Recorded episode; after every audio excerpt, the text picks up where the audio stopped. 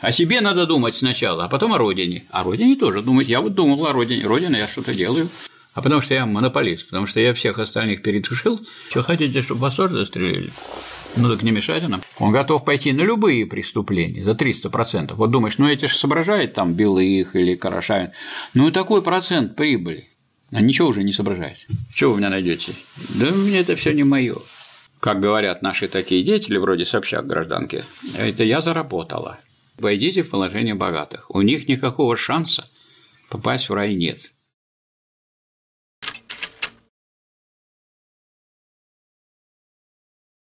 Добрый день, уважаемые зрители. Меня зовут Дмитрий Моисеенко, я являюсь организатором просветительского проекта «Научная среда». И сегодня у нас беседа с доктором философских наук, профессором по кафедре экономики и права и сопредседателем идеологической комиссии Центрального комитета Рабочей партии России Михаилом Васильевичем Поповым. Михаил Васильевич, здравствуйте. Здравствуйте, Дмитрий. Михаил Васильевич, э, сегодня часто приходится слышать о том, что марксизм не очень-то отличается от религии.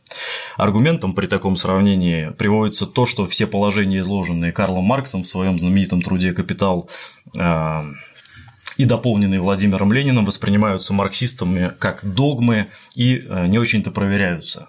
В то же время наш президент недавно заявил, что коммунистическая идеология полностью берет начало или соотносится с христианскими заповедями. Сравнение с религией породили вопрос, что можно сказать о марксизме с научной точки зрения? Я думаю, что тот эпизод, который вы имеете в виду, касался мавзолея, потому что многие доказывали, ссылаясь на религию, что, дескать, вот, согласно религиозным представлениям, обязательно нужно перезахоронить Ленина и так далее, хотя преследовали совершенно определенные политические цели, потому что люди, враги, так сказать, рабочего класса, трудящихся, естественно, выступают против уважения и против действительно исторической оценки такой великой исторической личности, которой является Ленин. Ну, в данном случае президент объяснил, что ничего подобного и, и в религии есть мощи, которые вовсе не, не закапываются в землю, которые не только поклоняются им, а их еще возят из одного города в другой. Пирогов у нас есть. Так что здесь речь шла не в целом, не о сравнении религии и марксизма, а речь шла, собственно, об одном очень конкретном вопросе в связи с тем, что некоторые граждане, в том числе гражданка Собчак, а также выступал лидер Чеченской нашей республики. Чеченской республики, да, и вот вдруг их сказать, понесло выступать против Ленина, хотя никто их на это не уполномачивал. И вообще, если у нас записано, что нет никакой господствующей идеологии в Конституции, ну, держитесь конституционных норм. Есть люди, которые э, которые придерживаются религиозных взглядов, и не надо на них нападать. Вы можете им объяснять, рассказывать, просвещать. А есть люди, которые придерживаются коммунистических взглядов. И то же самое. Нет никаких оснований, ни юридических, никаких других, чтобы пытаться, так сказать, их э, знамена или их э, уважаемых сказать, руководителей, представителей этой идеологии и практики, чтобы так к ним относиться, как будто бы это вот какие-то пешки Пусть сначала такие, как Собчак, или такие, как лидер Чеченской Республики, сделает столько для народа и для трудящихся, сколько сделали такие люди, как Ленин и Сталин. И мы знаем, что Ленин и Сталин на первых местах по всем опросам в нашем обществе. Поэтому это неуважение сейчас, вот отношение отрицательное к Ленину и Сталину, которое только вот к вопросу мавзолея только отражается, это неуважение к громадному большинству советского народа и российского народа, к народу, к трудящимся. Если все-таки остановиться на том, что очень часто мы можем слышать, читать в комментариях в интернете, слышать на каких-то митингах, собраниях э, ту точку зрения, что коммунизм, ну точнее марксизм, если бы точнее, не является научным методом. То есть суть о том, что люди, которые опираются на учение Маркса или Ленина, или Энгельса, или все, всех их вместе взятых, э, дай бог, если читают капитал Маркса, но не проверяют ни факты, изложенные в этой книге, не используют метод, который про метод мы, надеюсь, поговорим отдельно. Ну, то есть, по сути, это такая Библия коммуниста, капитал. Значит, а судьи кто? Значит, какое имеет значение, что говорят противники марксизма, противники коммунизма, которые марксизм не изучали, которые Библию не изучали. Я, например, Библию внимательнейшим образом прочитал с начала до конца, много там интересного нашел и полезного. Это вообще серьезный исторический документ. Ну, как люди, которые не, не изучали марксизм, могут говорить вообще о марксизме, что бы это ни было. Даже вот эту чушь, которую вы значит, тут вот э, приводили, называли, что, дескать, это то же самое, что догма, что религия. Скорее, это относится к периоду, который был, вот, начиная с начала 60-х годов, может быть, и раньше уже. Было очень много людей в советское время, которые не изучали марксизм, не изучали ленинизм. И я могу даже привести к этому дополнительные аргументы. В свое время я, будучи работником университета, в то же время был заведующим кафедрой научного коммунизма университета марксизма-ленинизма Ленинградского горкома КПСС. Угу. И вот нас направили на то, чтобы мы проверяли, как люди изучают марксизм, ленинизм, что знают. И я попал на красный треугольник. И вот на красном треугольнике спрашиваю одного человека, который 20 лет занимался в системе партийной учебы. И он мне, так сказать, вот там одно сказал, другое сказал, спрашиваю, а вы какую-нибудь работу, хоть одну Ленина прочитали самостоятельно? Он говорит, никакой, никогда, ни одной. Угу. Поэтому, как всегда бывает во всяких, вот и даже выступлениях противников, как говорит диалектик, надо искать какое-то есть зерно, что-то там есть, и то, что сказать, справедливо критикуется. Слишком много было людей, которые говорили о коммунизме, говорили о марксизме, говорили о ленинизме, как только другой ветер подул, они уже совсем о другом говорят. И, значит, это и раньше были прихлебатели, угу. которые сказать, не, не хотели изучать, не хотели знать, не хотели разбираться, ничего не читали. И, соответственно, и сейчас их также, также очень много. Но если говорить тогда, о, ну, сравнивать, скажем, марксизм как науку и или марксизм-ленинизм как науку, и религию, то я думаю, что есть основания для того, чтобы найти что-то общее. Давайте, в чем общее? А общее в том, что на самом деле на сегодняшний день есть только два мировоззрения. То есть, кроме науки, есть еще мировоззрение, научное, скажем, мировоззрение, или религиозное мировоззрение. Что такое мировоззрение? Это общий взгляд на мир. Вот единый взгляд на мир, последовательный, может быть либо религиозным, дескать, ну все от Бога. Если вот вы здесь сидите и не знаете, как вы сюда попали, значит, воля на то Божья. Это угу. все объясняет. И если у нас получится хорошая передача, это тоже значит, мы с Божьей помощью делали.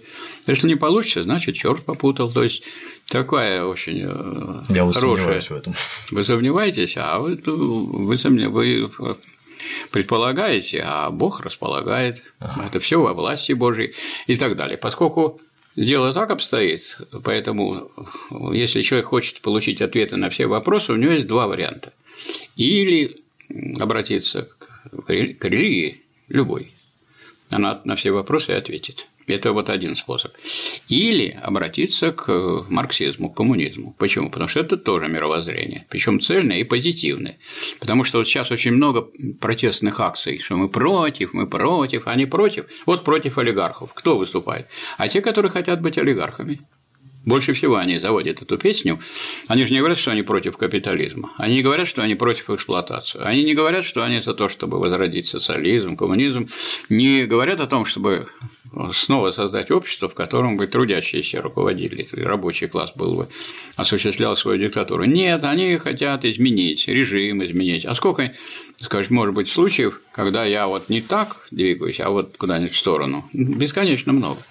То есть из этих протестных акций, вот которыми очень часто занимаются, и КПРФ, и Левый фронт, которых ничего не соединяет, потому что у них нет ничего общего, у них есть только общее отрицание. Им не нравится скажем, вот то, что сейчас есть. А кому нравится? Всем не нравится. Они думают на этой волне набрать союзников. Но эти союзники, они же все разбегаются. Если мы вот имеем то общее, что мы имеем отрицание, то из этого отрицания ничего не получается. С разрушением социализма, с разрушением коммунизма в СССР.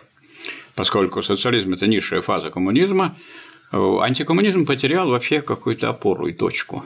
Он, ну, как вы будете, говорит, что вы будете делать, как вы антикоммунизм будете проводить? Коммунизма нет.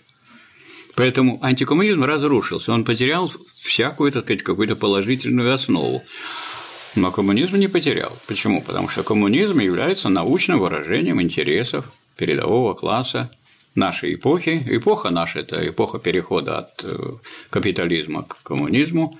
Вот это эпоха пролетарских революций, диктатуры пролетариата, эпоха острейшей классовой борьбы, революции и контрреволюций, как написано у Ленина в работе о лозунге Соединенных Штатов Европы.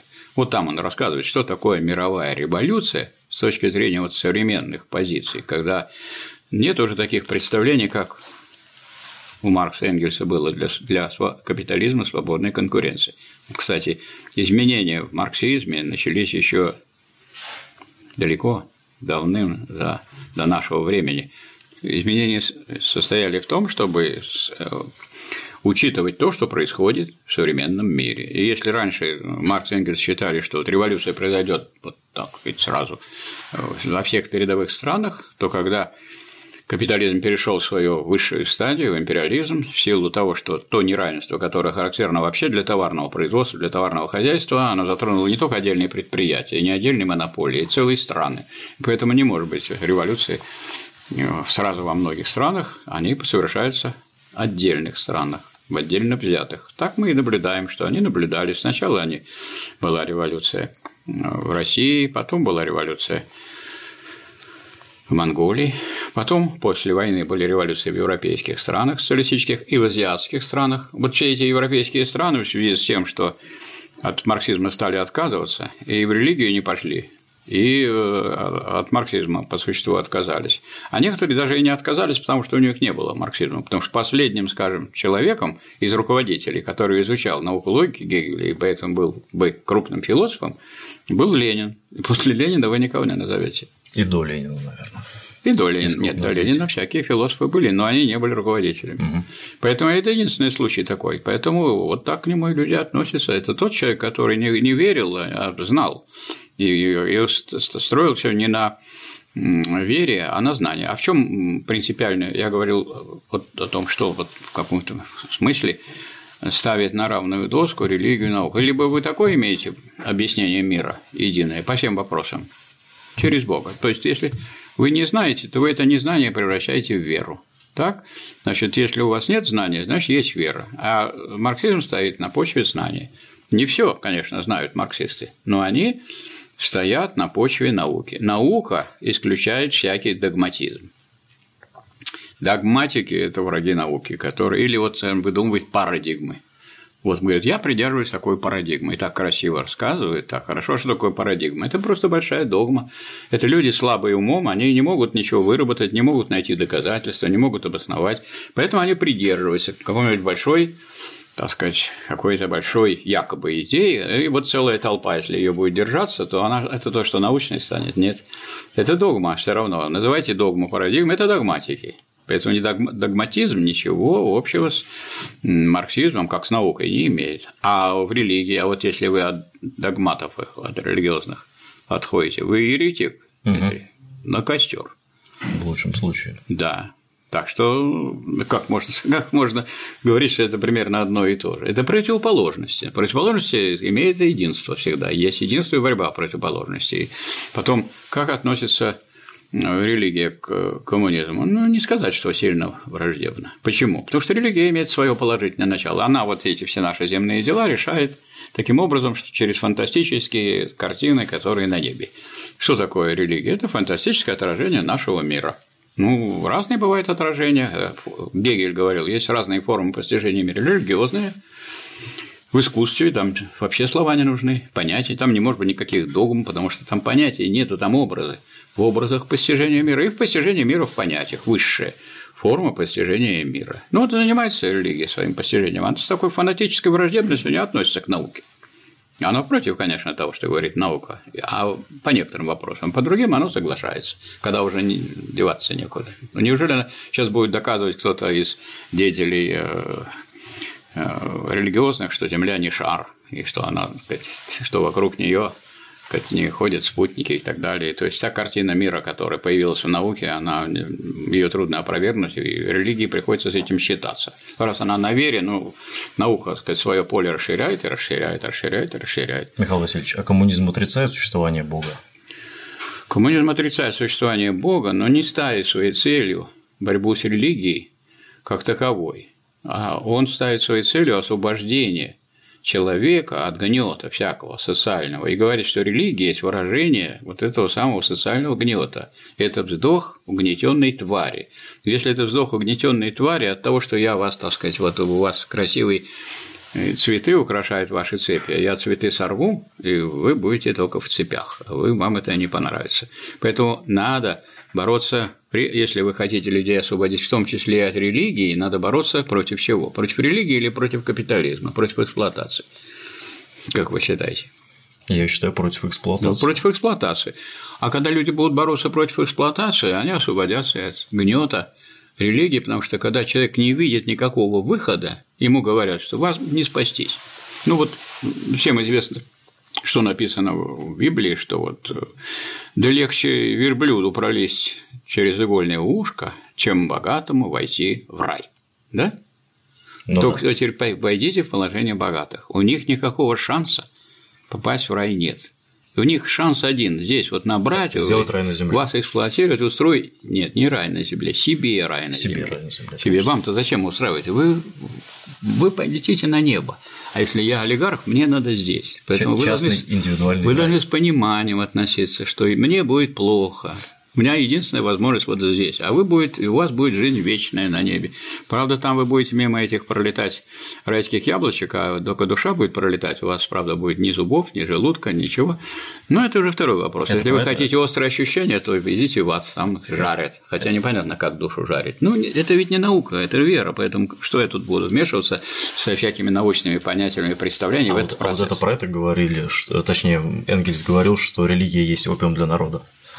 Да, это копиум для народа. Человек, значит, э, вместо того, чтобы бороться за, тоже за свое освобождение, он, э, так сказать, его направляет взор куда-то дальше, на небо, от земных проблем, и в этом смысле религия позволяет э, осуществлять эксплуатацию. Она закрепляет эту эксплуатацию. Вот ее социальная роль. Отсюда вывод, как вот, скажем, Ленин говорил, как относиться к верующим. Ну, во-первых, он классифицировал. Вот разные бывают верующие и даже служители церкви. Например, э, в работе развития капитализма в России он говорил, что вот если всякие возьмем иерархии церковные, они, их надо относить, ну, когда вы делите все общество на две части в одной сердцевиной в одной части является рабочий класс, к нему привыкает потом крестьянство, другие слои мелкой буржуазии и так далее. Все в той или иной мере эксплуатируемы или полуэксплуатируемы. А другая часть – это эксплуататоры или их помощники, в том числе их халуи и так далее, или их, так сказать, идеологические приспешники. Вот когда вы разделяете, то вот уже какого-нибудь батюшку э, из села – вы должны отнестись к этому краю, потому что он вместе с э, крестьянами, вместе с бедными и с эксплуатируемыми, он, так сказать, проводит дни, и в том числе и ночи, и роды приходится ему там участвовать в, в, том, чтобы принимать людей, которые нарождаются, и на погост, когда везут людей, он тоже народом, поэтому он в этом смысле нам не враждебен. И вообще, на вопрос о том, а можно ли принимать в коммунистическую партию верующих, Ленин говорит, можно, если они не борются против нашей программы и нашего устава, потому что именно борьба в рамках партии рабочего класса и освобождает их от веры. А не то, что я вот, чтобы освободить от веры, я буду просто вести антирелигиозную пропаганду. Ленин, конечно, говорил, что надо вести антирелигиозную пропаганду, но не, не вести ее враждебно. Если я хочу вас освободить от, от какого-то дурмана, в том числе религиозного, то я вовсе не должен вас оскорблять. Я должен вам разъяснять. Ну как я могу вас освободить от дурмана? Через отрицание или через утверждение другого? Через утверждение другого. Поэтому наука, в данном случае марксистская наука, это есть вот не, не отрицание, это есть строительство стройного здания, стройного миросозерцания, миропонимания, и это строительство началось не с Маркса. Поэтому вот люди вот эти рассказывают там про прочитали, не прочитали Маркса, это люди вообще темные, которые не понимают, как возникла марксистская наука. Марксистская наука. И что она собой представляет? Марксистская наука не представляет собой вот чего-то выдуманного Марксом. Это что такое? Это результат всего предшествующего духовного развития человечества и результат всей предшествующей общественной науки. Можно, так сказать, указать некоторые вехи. Вот во всякой науке, в любой, там, скажем, физике, математике, там, в, в химии существует имеет место создание научных систем. Потому что наука – это не просто набор знаний. Если я много знаю, кто я? Знахарь. Знахарь. Правильно. А если я все книги прочитал, кто я? Эрудит, знаток. Эрудит, Чтец. знаток. Я могу быть библиографом, могу претендовать на должность библиографа. Только претендовать. Претендовать могу. Вот, потому что надо еще запомнить это. Да. Поэтому, а когда мы говорим о науке, это система знаний, в которой есть начало, самая простая категория, и неразвитый, как неразвитый результат. И результат как развернутое начало. Есть такое движение. Ну и сколько мы знаем в физике научных систем? Две. Физика Ньютона и физика Эйнштейна. А работ по физике тьма. И они все или базируются на вот этой основе системы, или они идут дальше. И в этом смысле физика Ньютона не пропала же, она вошла как бы в более высокое, более глубокое понимание. А в химии одна система Дмитрия Менделеева, когда, не зная даже, какие таких элементов, он, можно было их открыть, найдя их место в системе элементов.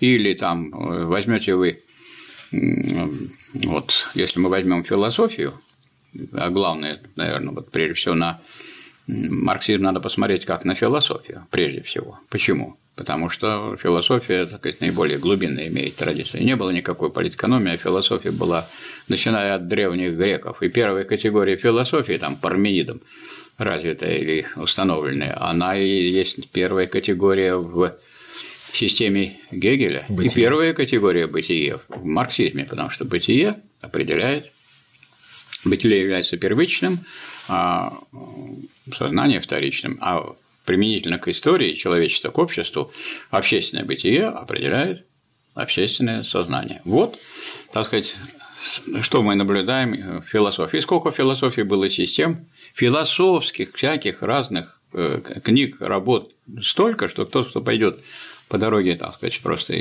исторической будет изучать историю философии, он пройдет там треть пути и на этом закончит свою жизнь. Почему? Потому что ну, за это время написано очень много.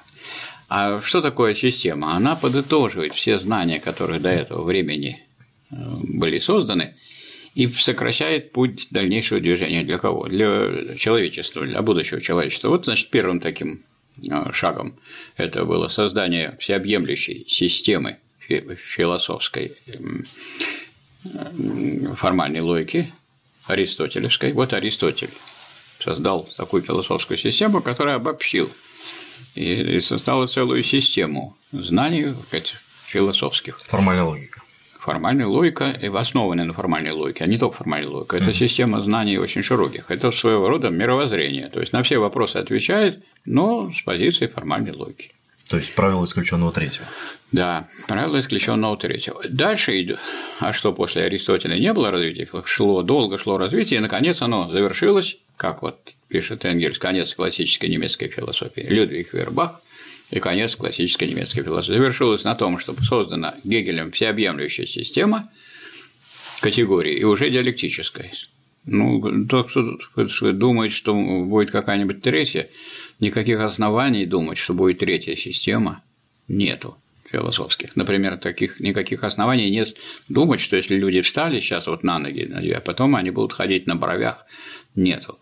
Хотя некоторые ходят на бровях, для этого надо что-то принять. Ну вот я думаю, не то, что здесь нам налили. Но я еще не пробовал, надо будет посмотреть. Мы материалисты, проверим, узнаем.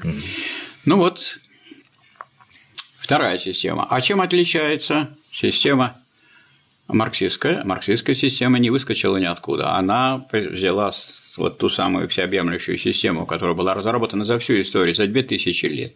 За 2000 лет. И истолковала ее материалистически. Истолковала. Что значит истолковала? а она там ничего не трогала, не перемещала. Чтобы не получилось, как вот Гегель говорил, мертвые кости скелета, да еще и перепутанные. Вот этим не занимались марксисты, и этим никто и не призывал к этому. Хотя в советское время вот люди, которые не изучали науку логики, не изучали диалектику Гегеля, все пытались создать какую-то новую систему, которая была, так сказать, по, по структуре своей против... не такой, как у, у Гегеля. А зачем они это сделали? А противопол... они не понимали, что такое противоположность. Противоположность – это означает, это была идеалистическая система, а если я встаю на позицию материализма и истолковываю материалистически, я получаю материалистическую систему. Вот Ленин в своем конспекте науки логики, 29-й том полного собрания сочинений, он пишет «Я стараюсь читать Гегеля материалистически». Ну, а с чего начинается? Вот, не вся система философская. Вся философская система Гегеля сугубо идеалистическая. Есть абсолютная идея, она развивается, противоречие внутри себя самой себе, доходит до материи, потом материя доходит до человека с сознанием, угу. человек познает материю, а тем самым идея приходит к самой себе. Значит, что сделали материалисты, марксисты, Маркс, Энгельс с подачей Фейербаха? Они вот этот конец и начало убрали как нерациональное и ненужное. И сразу система стала материалистической. Та же самая система гегелевская. Поэтому Ленин, сколько не высказывался по поводу этой философской системы, он всегда говорил, не надо выдумывать других философских систем, надо истолковать Гегеля материалистически. Кто, значит, с этим этого не знаком, не знает, откройте известную работу Ленина о значении воинствующего материализма. Одна из последних работ, можно сказать, последняя философская работа, которую он написал о значении воинствующего материализма, и там он говорит, что если мы, марксисты, материалисты, не, не будем изучать и материалистически истолковывать диалектику Гегеля, мы не сможем устоять перед натиском реакции и лжи. И наш материализм будет не сражающимся, а сражаемым. И вот товарищи, которые справедливо критикуют некоторых, так сказать, марксистов, так называемых, в кавычках, которые Гегеля не читают, Маркса они даже один том не прочитали, а у Маркса в первом томе только «Бытие». А еще же есть второй том, не только производство капитала, еще обращение капитала. Но это, если в первом томе раскрыта сущность капиталистической эксплуатации, то ведь по таким ценам-то не продают при капитализме. В третьем томе вы узнаете, что продают по ценам производства, издержки производства плюс средняя прибыль. И закон стоимости, он не просто регулирует цену товара, он еще и регулирует, сколько на какой продукт направить труда в обществе. То есть тот, кто прочитает, и он узнает, что наряду с материально производительным трудом есть разные виды деятельности, которые не являются непосредственно производительным трудом в смысле Адама Смита, и в смысле Маркса, и в смысле Энгельса, и в смысле Ленина, но они производительны в смысле того, что что-то да производит. Есть, например, труд, который производит продукты, но не производит стоимость. Значит, это не труд в смысле производства стоимости. Есть труд, который производит стоимость, как у крестьянина, но не производит прибавочную стоимость. Значит, он не производительный с точки зрения капиталиста. Поэтому надо этого самого крестьянина душить, его и душит крупный капитал. Есть труд, который производительный в смысле принесения прибавочной стоимости. Поэтому, если вы организовали значит, некую сказать, какую-то группу, и эта группа собирает артистов, устраивает концерты, люди несут деньги, кто рабочие несут то, что входит в необходимый продукт, капиталисты то, что входит в прибавочный продукт. Если вот соберете, у нас есть вот спортивно-концертный комплекс, там 20 тысяч мест. Ну, вот даже если по рублю каждый, по тысяче рублей, по тысяче рублей, это будет за вечер 20 миллионов. Миллион. Ну, если вы 10 миллионов потратили на э, так сказать, артистов и на организацию дела, остальные 10 вы разделите между собой. Mm-hmm. Это будет. Что, что вы делаете? как говорят наши такие деятели, вроде Собчак гражданки, это я заработала. Ты не заработала, а получила. Угу. Получила, да, а заработать столько нельзя. Заработать надо вообще знать, сколько сказать, затрачивают, скажем, люди, которые занимаются самым тяжелым трудом в нашем обществе. Самым трудом занимаются шахтеры. Шахтеры получают у нас 40 тысяч. Откройте в поисковике, нажмите Средняя зарплата шахтеров в современной России 40 тысяч. Вот все, кто больше 40 тысяч получает, значит, им приплачивается дополнительно и с прибавочной стоимостью. Откуда получается прибавочная стоимость? Это тоже понятно. Вот, вот люди не хотят, чтобы вот эти граждане, которые воюют против марксизма, они не хотят, чтобы люди разбирались и не знали, что у нас из 8 часов за один час по данным, которые э, вот, получил доктор экономических наук Мазур, вот за один час производится зарплата, то есть по количеству продуктов, эквиваленты к зарплате, а остальные 7 часов российский рабочий класс, российские трудящиеся работают на обогащение наших э, капиталистов. Причем прежде всего каких? Ну, крупных капиталистов. Поэтому у нас получается, вот скажем, за прошлый год, за 2017 по-прежнему сокращалось реальное содержание заработной платы, а за три года сократилось на до 92,5% к уровню 2013 года, 2013 года.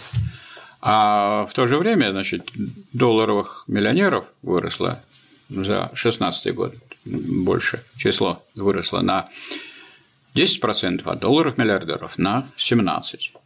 Простите, на 11%. И вот пришел 17 год, и данные за 17 год пришли. Значит, количество граждан России, которые имеют в своем распоряжении более 500 э, миллионов долларов и более, за 2017 год выросло на 22%.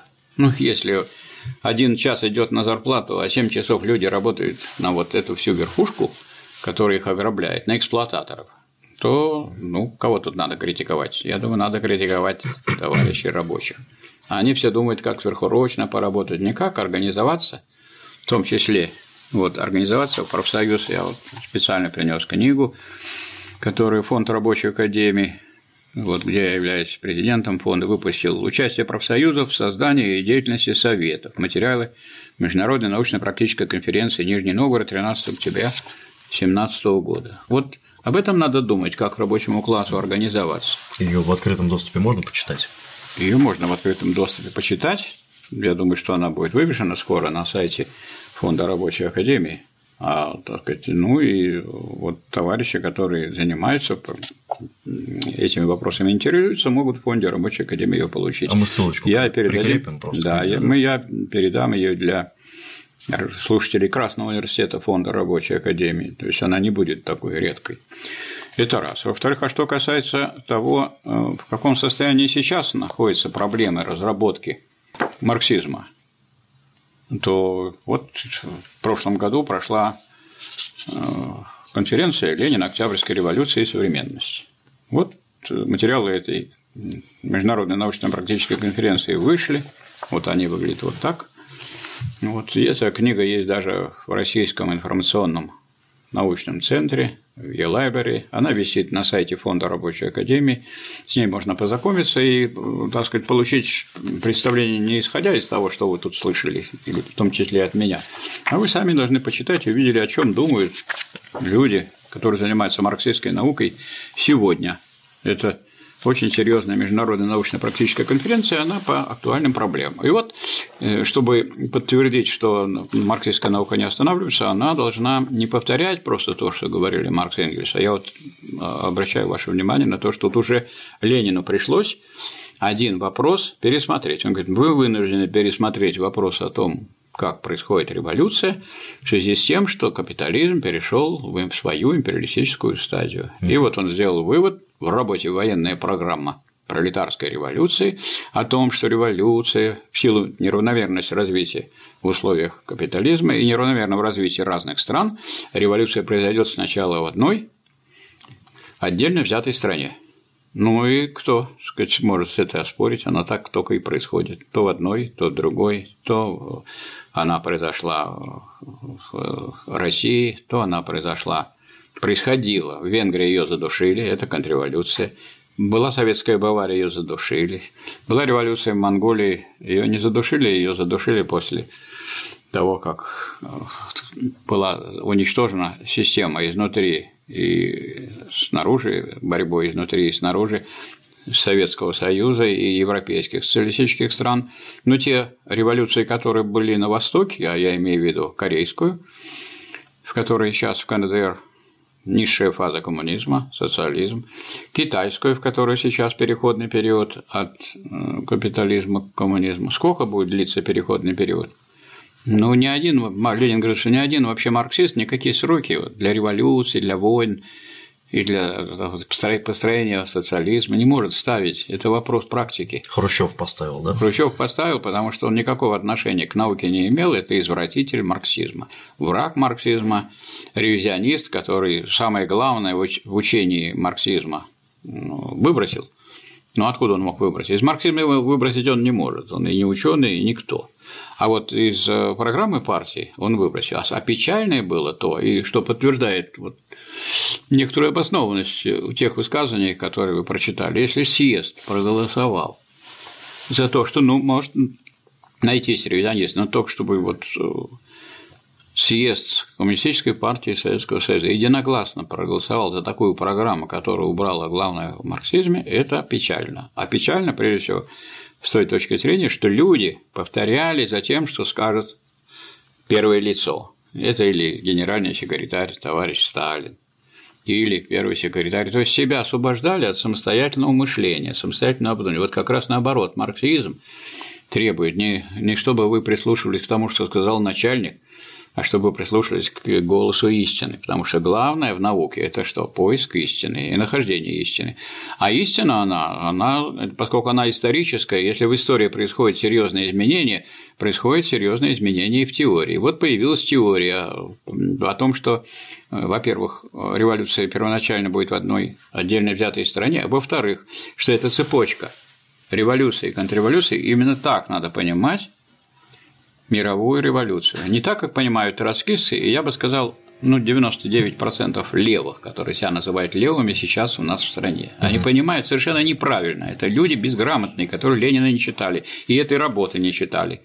Потому что а Ленин говорил, мы хотим, чтобы нас поменьше почитали, а побольше читали. Вот у нас таких людей, которые считают себя марксистами, не изучали, ну, прочтите вы. И проч... Или читают отдельные кусочки и выхватывают. А что бывает, когда вот выхватывают? Ну, я сейчас скажу об этом, но сначала о революции. Вот у Ленина там четкое понятие мировой революции. Это вот такая большая, длительная эпоха острейшей классовой борьбы, революции и контрреволюции в отдельных странах, угу. которые революции идут одна за другой. И у нас вот так и было. А революция на Кубе произошла. А последняя революция, которая произошла, социалистическая в Лаосе.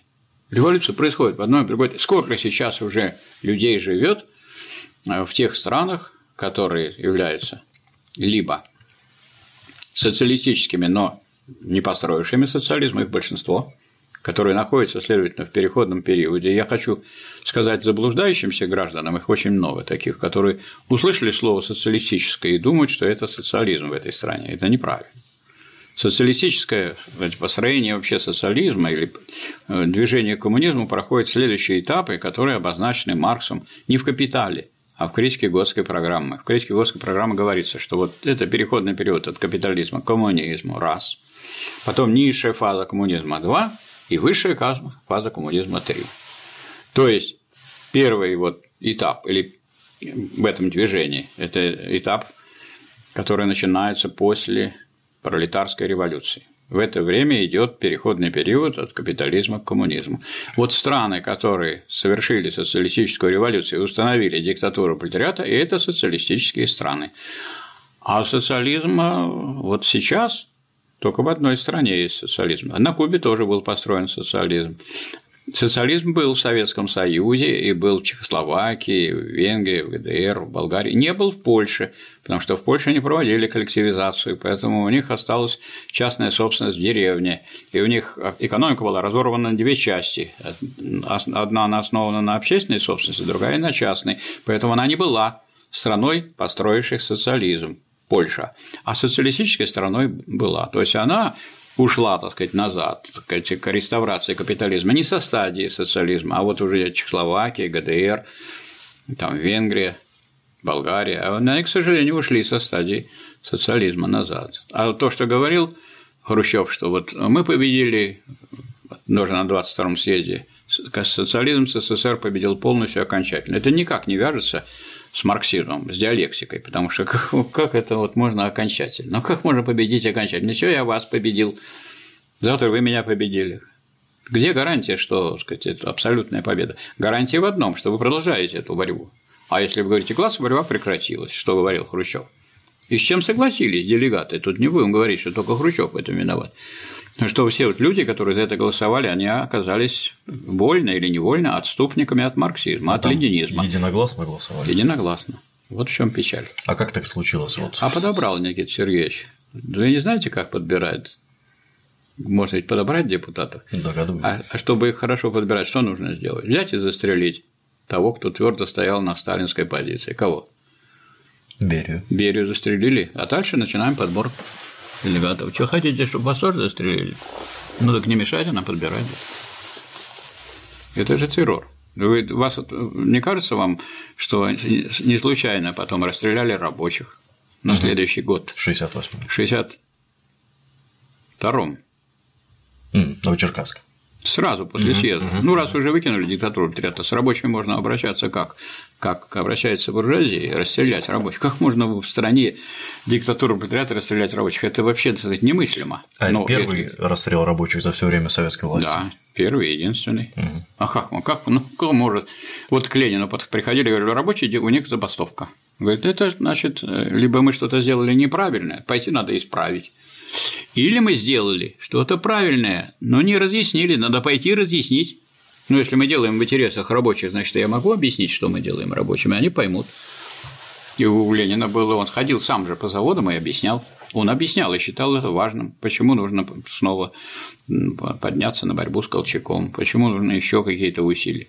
Партия направляла в деревню 25 тысяч рабочих, из лучших рабочих с заводов, это много, это даже изъять из промышленности на время, чтобы они пошли и создавали колхозы, помогали крестьянству создавать коллективные хозяйства, без которых Советский Союз такой бы прочности, которую он показал, войну не имел. То есть пока шло дело о науке, о научном подходе, или, скажем, Сталин построил систему экономическую на твердой такой научной основе, что вот э, затраты снижаются с ростом производительности. Раз снижаются затраты, цены должны идти вниз. Как сделано так, чтобы цены шли вниз? А очень просто на заводах была цена, которая не выражала всех затрат, это вот, можно сказать, себестоимость продукции, так, и плюс некоторая прибыль, малая. А дальше, а дальше была розничная цена. А вот эта разница между розничной ценой и оптовой ценой – налог с оборота. Вот 50% государству ушло от, через налог с оборота, а 50% – это прибыль. Ну и что происходило с э, ростом производительности труда? Снижаются затраты на производство продуктов. Как и в современной России с ростом производительности труда, хоть и слабым, но снижаются затраты. Ну, раз снижаются затраты, соответственно, растет прибыль. Норма при... Нет, а норма прибыль нормативная, значит, снижается и прибыль у предприятий в сталинской системе экономической снижается и прибыль, а тогда увеличивается налог с оборота. И тогда отрывается розничная цена, которая неизменна. Нельзя, она не двигалась. Ее нельзя было ни повысить, ни понизить. Угу. Она отрывается тогда от оптовой цены, которая пошла вниз. Что нужно сделать, чтобы понизить цену? Снизить цену, ее и снижали. Пример. Это все люди рассказывают про розничную. Я тоже вот в то время как бы, мне немного лет было, в 50-х годах, но я вот помню, как вот по радио объявляют в апреле, что снижение цены было 2 копейки и спичечный коробок теперь. Одна копейка была, э, был батон до 15 копеек, а теперь он 13 копеек и так далее. Ну, вот я наблюдал. Но это, это вот это люди помнят и знают. Но главное это было то, что снижались цены оптовые, и за ними снижались розничные. И э, если взять совсем другой период, период войны, то с 42 по 44 год цены на танки, пушки и самолеты на военную продукцию снизились вдвое, и, следовательно, затраты в государственном бюджете на военные нужды с 42 по 44 год сократились. Ну, это совершенно не похоже. А сейчас э, что делают? Повышают прибыль, и с вас еще берут сверхприбыль. Угу. То есть, если я монополист, так я могу значит, внедрять некоторые научные достижения, ставить новые станки и тем самым опускать долю вашей зарплаты, это называется относительная прибавочная стоимость, опускать ее, а сказать, долю прибыли увеличивать.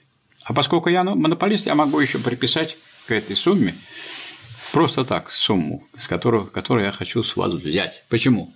А потому что я монополист, потому что я всех остальных передушил, вот. А вы с монополией сражаться не можете. Куда вы пойдете? Никуда вы не пойдете, потому что я, так сказать, все в этой области захватил. Я знаю, куда пойду. Устраиваться к вам на работу, если примете, конечно. Я вас обязательно приму, потому что мне нужны люди, чтобы их эксплуатировать. Понятно. Михаил Васильевич, раз мы затронули начало 50-х годов, могли бы вы пояснить ту ситуацию, которая сложилась? Это такой интересный момент, об этом спорят и по сей день, и хотелось бы прояснить. А Сталин в своей знаменитой работе «Экономические проблемы социализма в СССР» СССР затронул вопрос товарной стоимости, насколько я понимаю, впервые. А. Из лидеров э, Советского Союза и Б. Из ну, теоретиков, наверное. Что... Из теоретиков он не впервые затронул, потому что Вознесенский прекрасную книгу написал. Вознесенский – это прокурор? Нет, Вознесенский, который был членом Политбюро, угу. который отвечал, возглавлял плановую комиссию, Госплан, и ответственный был за перемещение промышленности на восток. Потом он написал после войны военную экономику, такую книгу. Угу. Но это менее интересная книга. Вот более интересная книга была вот Вознесенского, сказать, труды Вознесенского, в которых было очень последовательно и четко показано, что закон стоимости – закон стихийный, стихийного товарного хозяйства. А что касается, как вы говорите, труда или книги товарища Сталина, это не книга. Статья. Это не статья. Это сборник замечаний Сталина к учебнику. Учебник непоследовательный. И, к сожалению, и замечания Сталина тоже непоследовательно. А почему? По той же самой причине. Вот если Ленин изучал науку логики, то Сталин, он как бы изучал диалектику через изучение работ Ленина. Это хорошо. И у Ленина он стал блестяще, просто блестяще. Тот, кто читал Сталина всего, он должен восхищ... восхищаться, насколько он э, блестяще знал Ленина. Маркса и Энгельса он знал. Поэтому он читал Гегеля, никаких следов, вот я никаких следов изучения э, диалектики Гегеля у Сталина не нашел. Хотя я полностью прочитал собрание сочинений Сталина.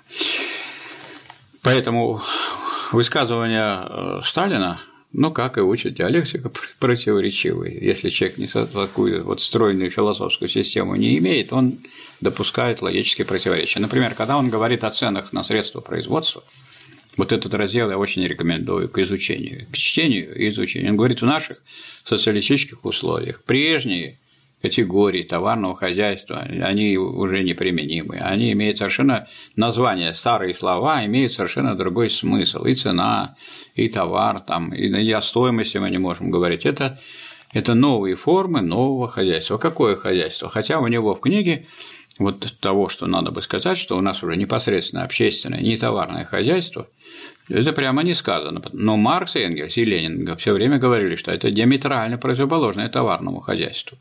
И хоть в капитале возьмите, хоть в антидюринг вы возьмете, что эта система прямо диаметрально противоположна товарному хозяйству. Потому что если это товарное хозяйство, я произвожу для обмена продукта, если я произвожу для обеспечения полного благосостояния и свободного всестороннего развития, всех членов общества, то это уже не товарное хозяйство. Это хозяйство, которое производит непосредственно общественный продукт, непосредственно для общества.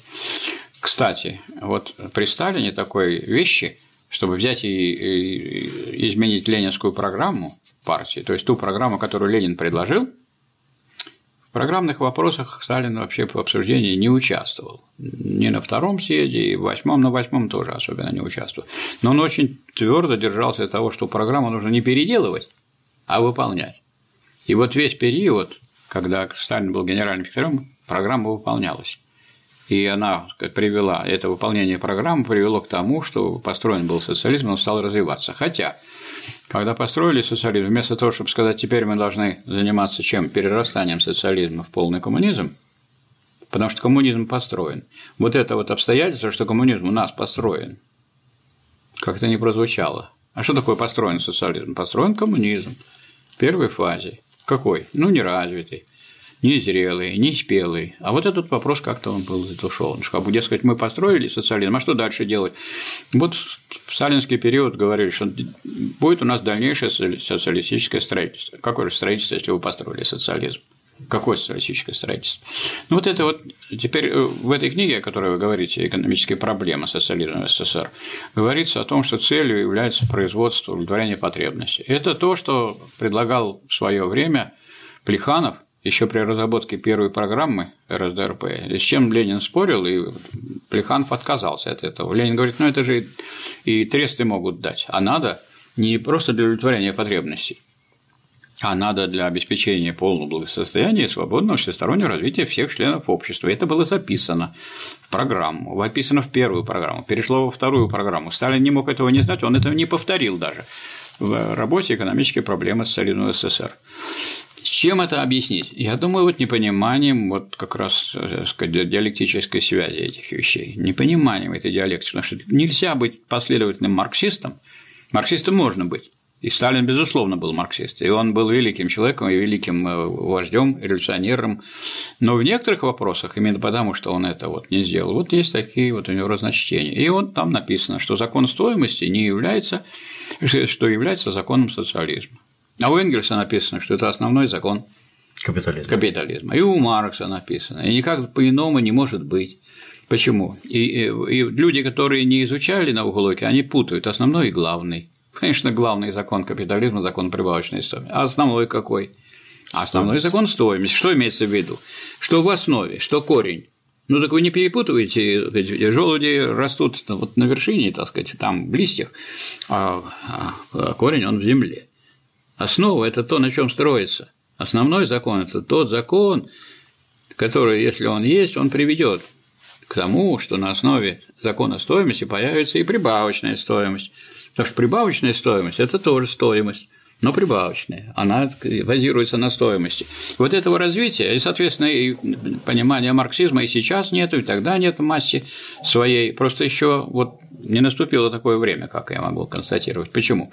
Потому что только сейчас наступило такое время, когда, можно сказать, что сейчас тысячи человек в России изучают науку логики. То есть нужно было как говорится, чтобы мы потеряли социализм для того, чтобы люди схватились за голову и начали понимать, что есть три источника, три составных части марксизма. Если вы не будете это вот цел, как целое рассматривать, а еще лучше говорить, что это не части, а целые моменты, то есть одно от другого неотделимо, что если вы не изучаете науку логики Гегеля, не изучаете диалектику, то и политэкономию вы не поймете как следует, потому что у Ленина не написано, что нельзя понять капитал. Можно понять капитал, но нельзя вполне понять капитал Маркса, как написано вот его философских тетрадях, особенно его первые главы, не поняв и не проштудировав всей логики Гегеля. Поэтому никто из марксистов не понял Маркса, и полвека спустя, ну, мы можем спокойно еще добавить вот полтора это все время, спустя. еще полтора века, и так примерно и получится. Но это уже не так. Уже у нас есть много людей, которые изучают науку логики. Вот э, у вас в руках как раз лежит книга, которая как раз посвящена изучению науки логики, и как раз при содействии товарища Пучкова, который организовал здесь разведопросы, я думаю, он организовал не как просто, так сказать, так, человек прогрессивный и интересующийся сам, а еще понимающий, какой интерес сейчас есть к этим вопросам, и в том числе к философским, и понимающий, что без философии, ну, которая изучать всеобщее, нельзя вообще понимать и другие вопросы, экономические, и политические, и другие. А вот посмотрите, что получается. Если мы берем то, о чем Ленин говорил про марксизм, что это он из одного куска стали.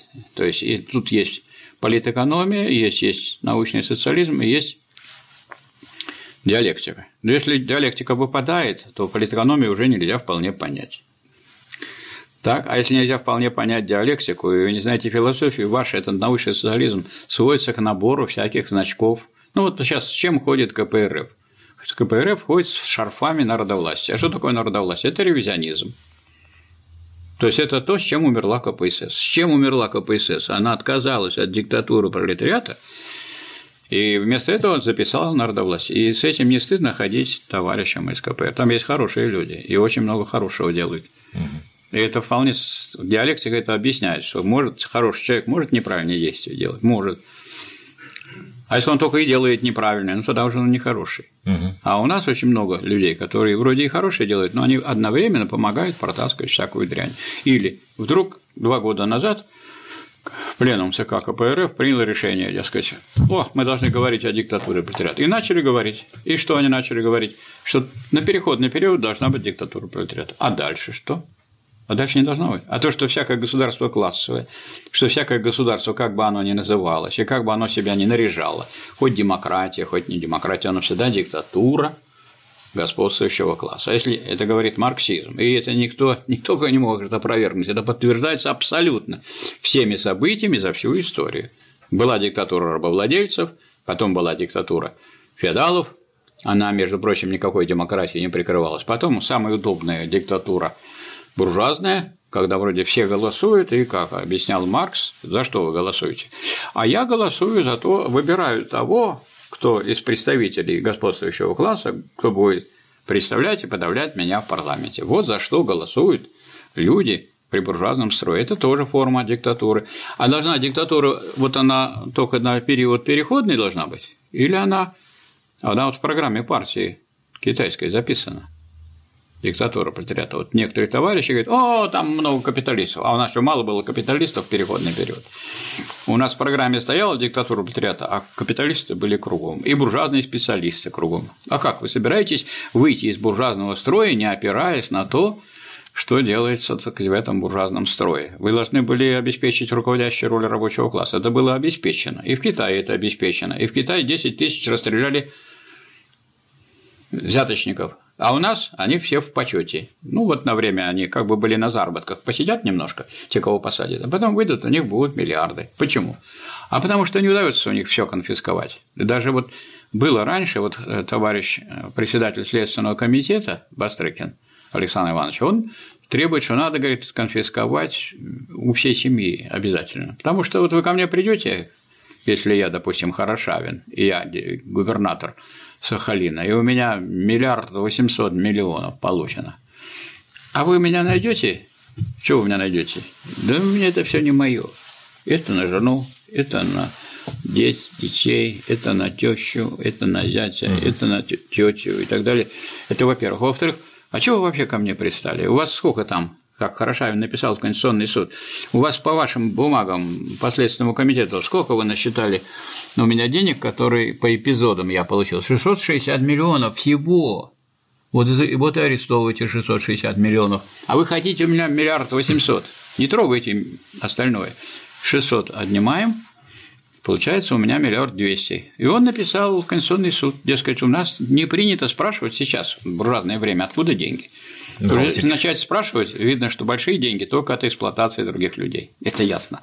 Поэтому не принято. Он знает, знает законы. Он же губернатор был. Он э, Конституционный суд. Конституционный суд поизучал Конституцию, которая буржуазная, и говорит, в общем-то, мы рекомендуем прислушаться.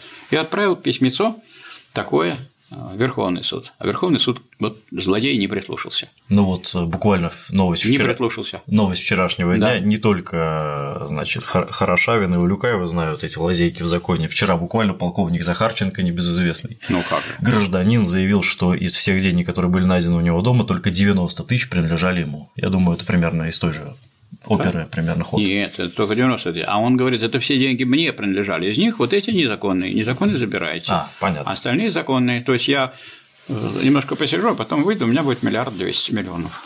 Сейчас посмотрим, что дальше полковник скажет.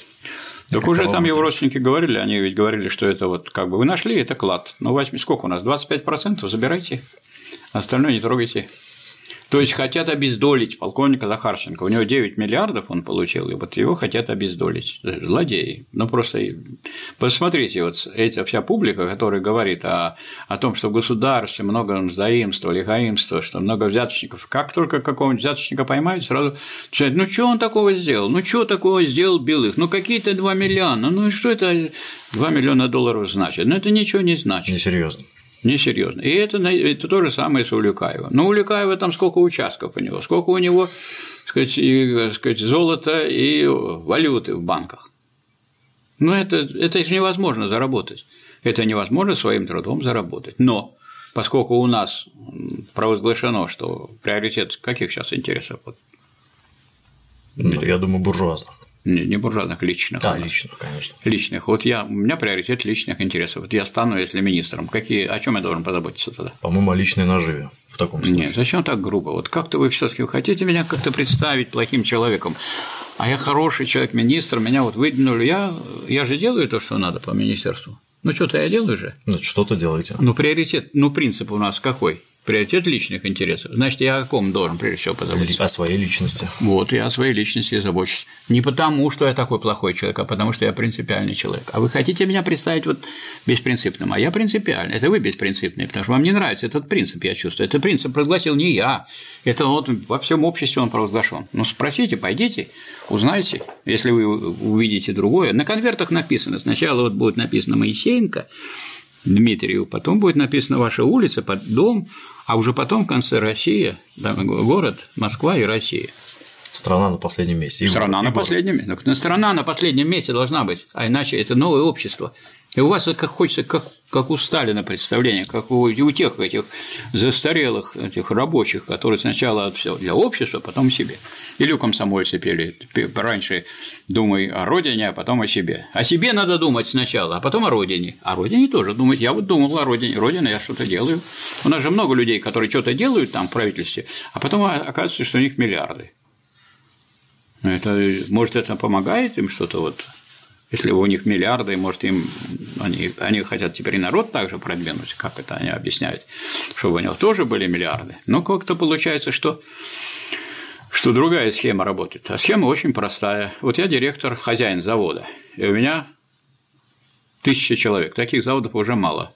То есть я, значит, считайте, олигарх. Как бы мне что делать? Можно, конечно, вот за всякой ерундой заниматься. Значит, технический прогресс, там, повышение производительности труда, экономия, та-та-та, та-та-та. Вот. Но это, это столько хлопот с этим делать. Угу. А вот если я на тысячу вот приду к вам как к члену коллектива и скажу, Дмитрий, вот понимаешь, какая ситуация сейчас кризис в стране?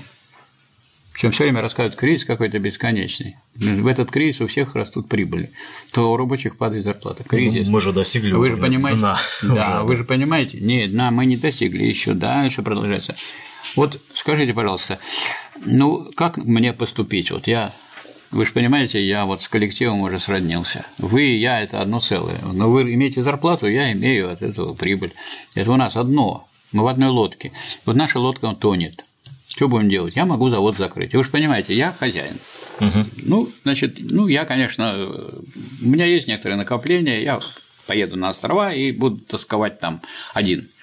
А вам я не знаю, что будет. Представляете, вот вы пойдете безработные искать.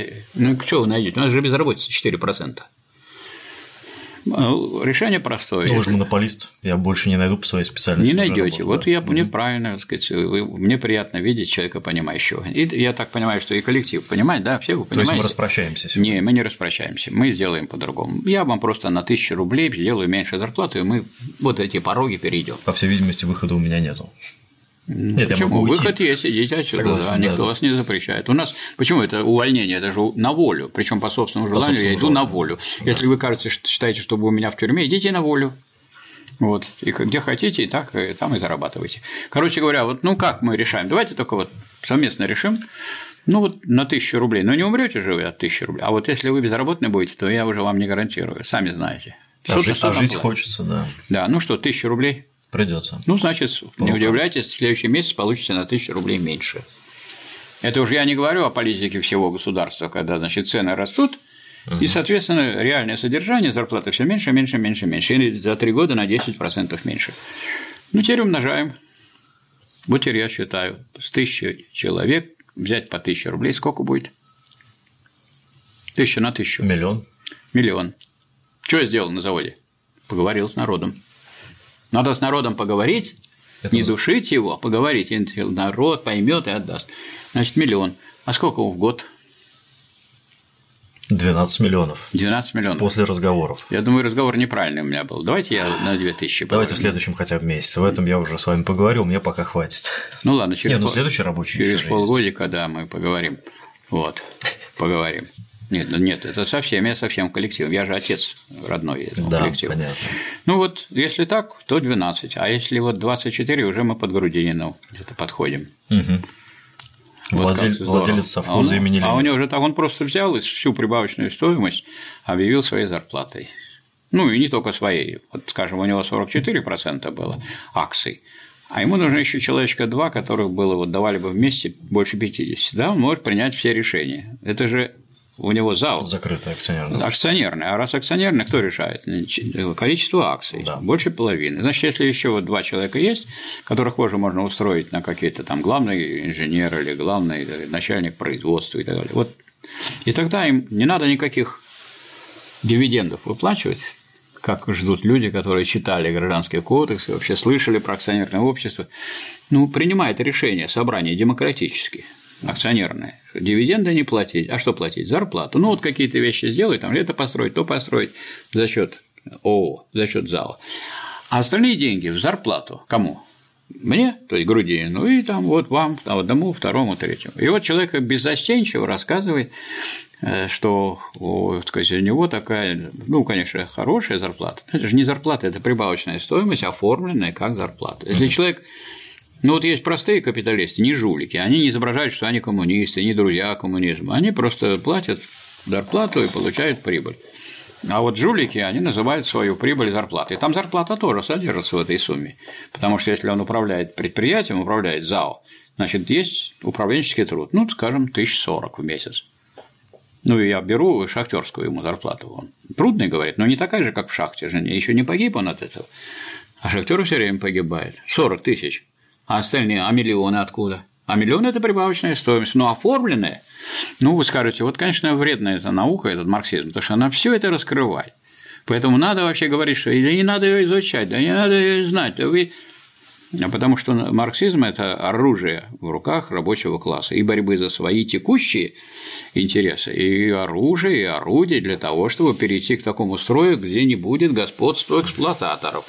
А сейчас получается у нас господство эксплуататоров. И вот видите, я даже, а поскольку господство эксплуататоров, то мне легко вас убедить, что надо еще отнять, отдать мне тысячу рублей. Михаил и убеждать. а, а с другой стороны зайдем. Вот вам зайдем. легко было убедить меня, вы мой работодатель. Не, я не только вас, я убедил весь коллектив. Весь коллектив, я обратил Ну, там внимание. были крюкуны, конечно, вот такие, которые там. Но они ну, их возглас не... утонул в море. Утонул, тишины, утонул, конечно. А, Это противники том, что... нашего завода, коллектива и э, нашего да, да, да. Недавно были президентские выборы, и вот Павел Грудинин не победил, мягко говоря. А вот ролики предвыборные его говорили о том, что если победит Павел Грудинин, то заживете вы как в совхозе. Вот вы еще рассказали про среднюю зарплату шахтера, которую, возможно, получают работники так называемого совхоза. А там просто, я так понимаю, ну, по крайней мере, ролики, а я обычный избиратель, я же знаю Павле Грудине ровно то, что мне надо знать, то, что я вижу в предвыборных роликах, газетах и прочей раздаточной макулатуре.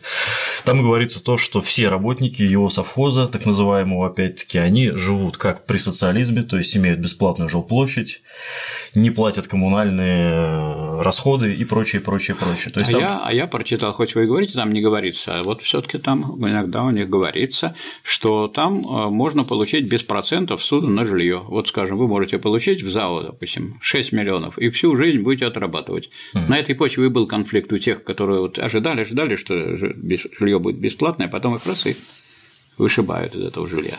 Так, может быть, надо было голосовать за грузины и были, жили бы при социализме просто? Не надо голосовать за обманщиков. Не надо голосовать за обманщиков, потому что, ну, вы скажите, сколько у вас зарплата гастарбайтеров? Никто не сказал. Вот смотрите, скажем, ну, вот читайте, я грудинин, у меня сколько там? Полтора примерно миллиона в месяц, да? Ну вот. И у вас ну, 50 тысяч. Мне повезло. Вам повезло. Складываем. Нет, 50 плохо считать. Давайте. Ну, давайте я завхоз 150, неожиданно. Нет, 150 – это много. Миллиона, Он же там говорил 70 тысяч, там 70. Ну, чтобы для подсчета. 50, да. Это средний. Средний у нас хороший получится. Вы что думаете, гастарбайтеры там получали 50 тысяч? Да чего вы? Не знаю, но сомневаюсь. Я тоже сомневаюсь. Ну ладно, пусть будет 1550 у нас вместе. Да. Что, мы не разделим? Разделим. 1500 пополам – 750. Угу. И 50 пополам – по 25. Так? 25 надо еще прибавить. Только 775, 1550 770 пополам. Вот у нас 775. Да, 775. Ну, вот мы посчитали из двух частей. Сложили все это и посчитали. И вот у нас по сколько получилось? По 775. Да это да вы еще будете что-то требовать. Среднее. Он все время говорит, среднее, среднее. Ну, корова утонула в, в луже, в которой средняя, средняя глубина была 3 сантиметра. Просто в одном большом углу была большая яма трехметровая. Угу. А так вот средняя, только надо большую сделать лужу. Ну что нам эти сказки рассказывают про средних? Точно так же нам рассказывает Грудинин, что, дескать, вот есть социалистические такие правительства, левые в Европе.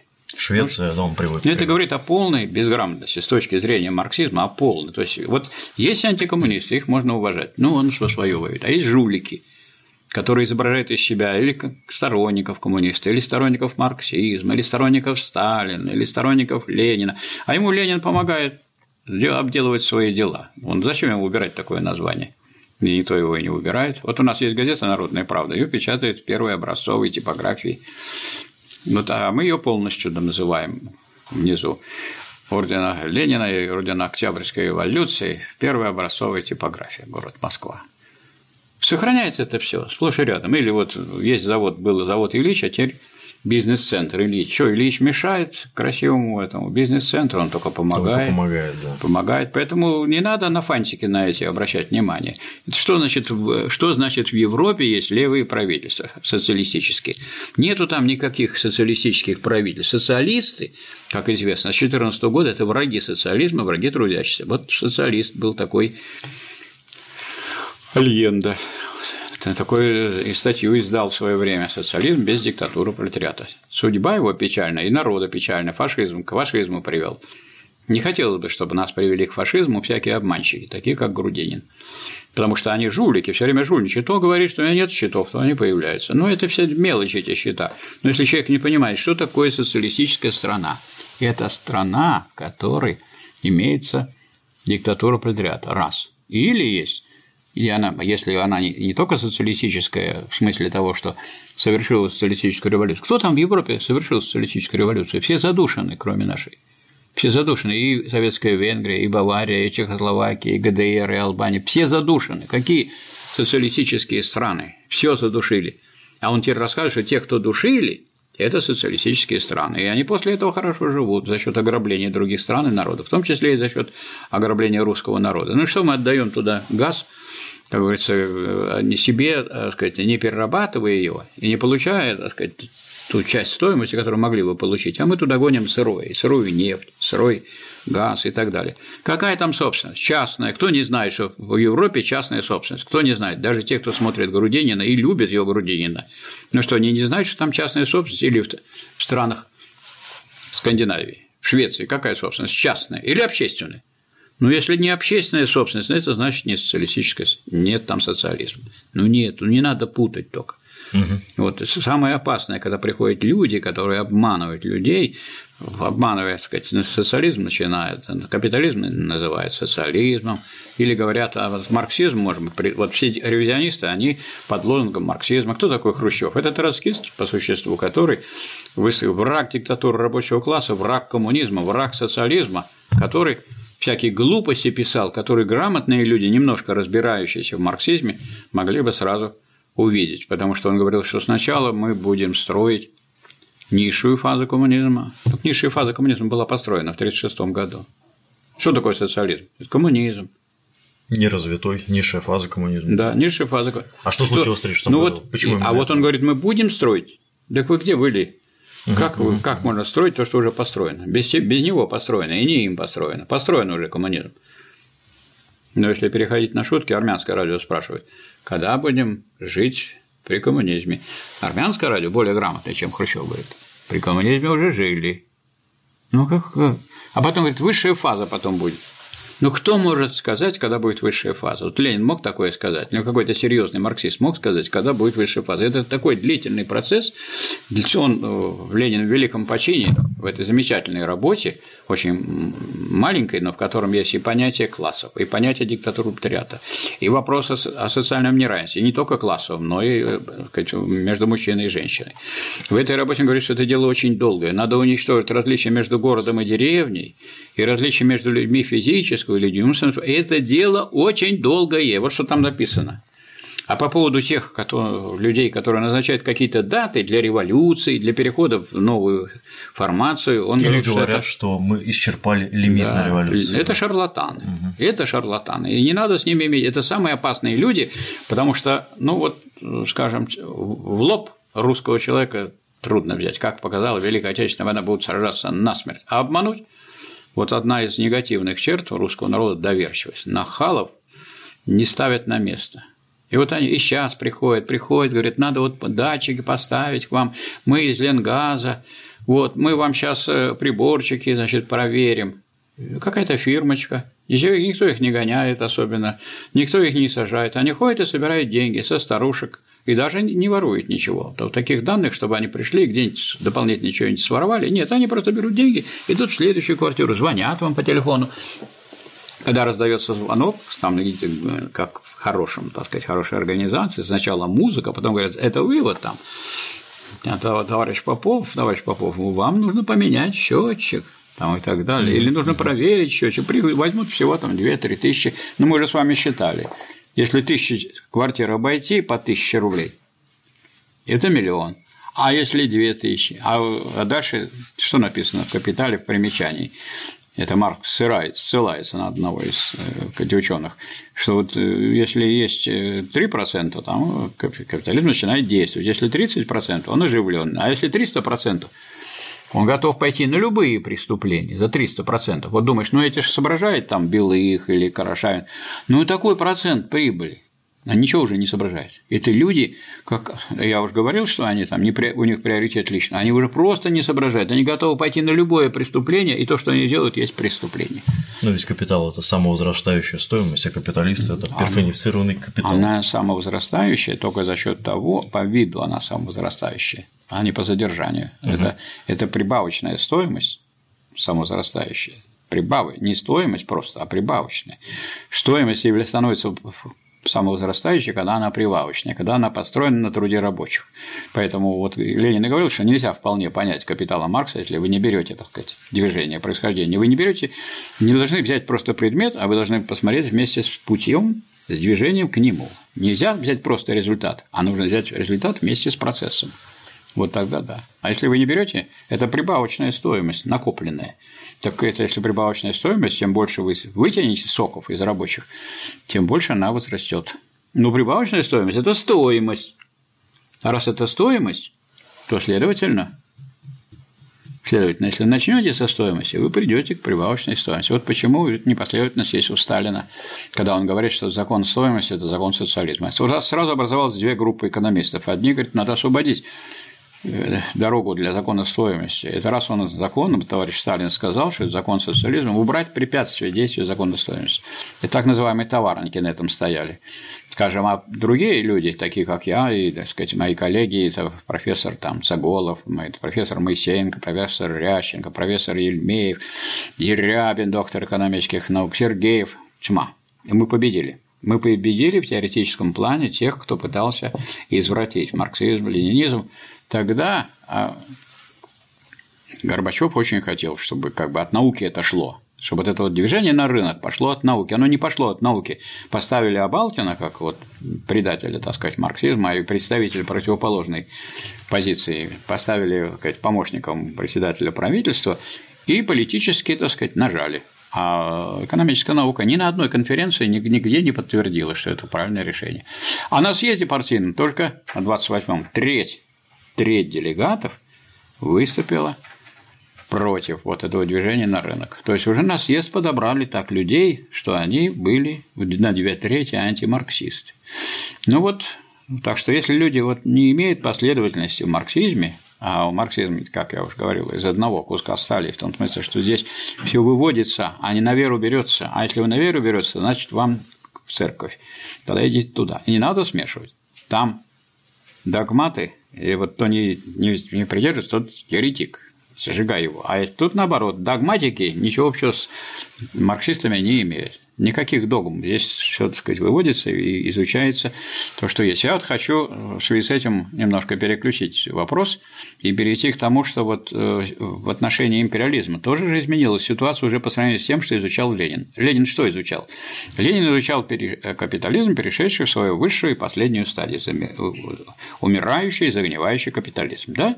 Вот он сейчас умирающий и загнивающий. Только он не просто умирающий и загнивающий, а он уже настолько умирает и загнивает, что это умирание и загнивание состояние выразилось в том, что есть уже система социалистических государств. Начиная э, с 17 года, с Великой революции, она никогда не прекращалась, эта система, никогда не исчезала. Только сначала был Советский Союз, потом Монголия, потом прибавились европейские страны, и в Азии прибавились Корея, прибавился сказать, Китай, Вьетнам, Вьетнам, Лаос. Вьетнам, Лаос ну, скажем, здесь потерпели поражение в соответствии с теорией Ленина, что угу. тут надо понимать, что контрреволюция где-то победила. Там контрреволюция не победила. И что сейчас мы имеем? Мы сейчас мы имеем что нет такой картины, как при Ленине, что вот весь мир – это просто борьба двух, нескольких групп империалистических хищников. Вот а, давайте, а давайте поясним, что такое империализм по Ленину, кто впервые вообще Империализм по Ленину – это высший, это монополистический капитализм. Вот те люди, которые, если честные люди, порядочные и логичные, которые выступают за конкуренцию, вот сейчас тоже опять собирались наши товарищи, руководители, и обсуждали, как развивать нам конкуренцию.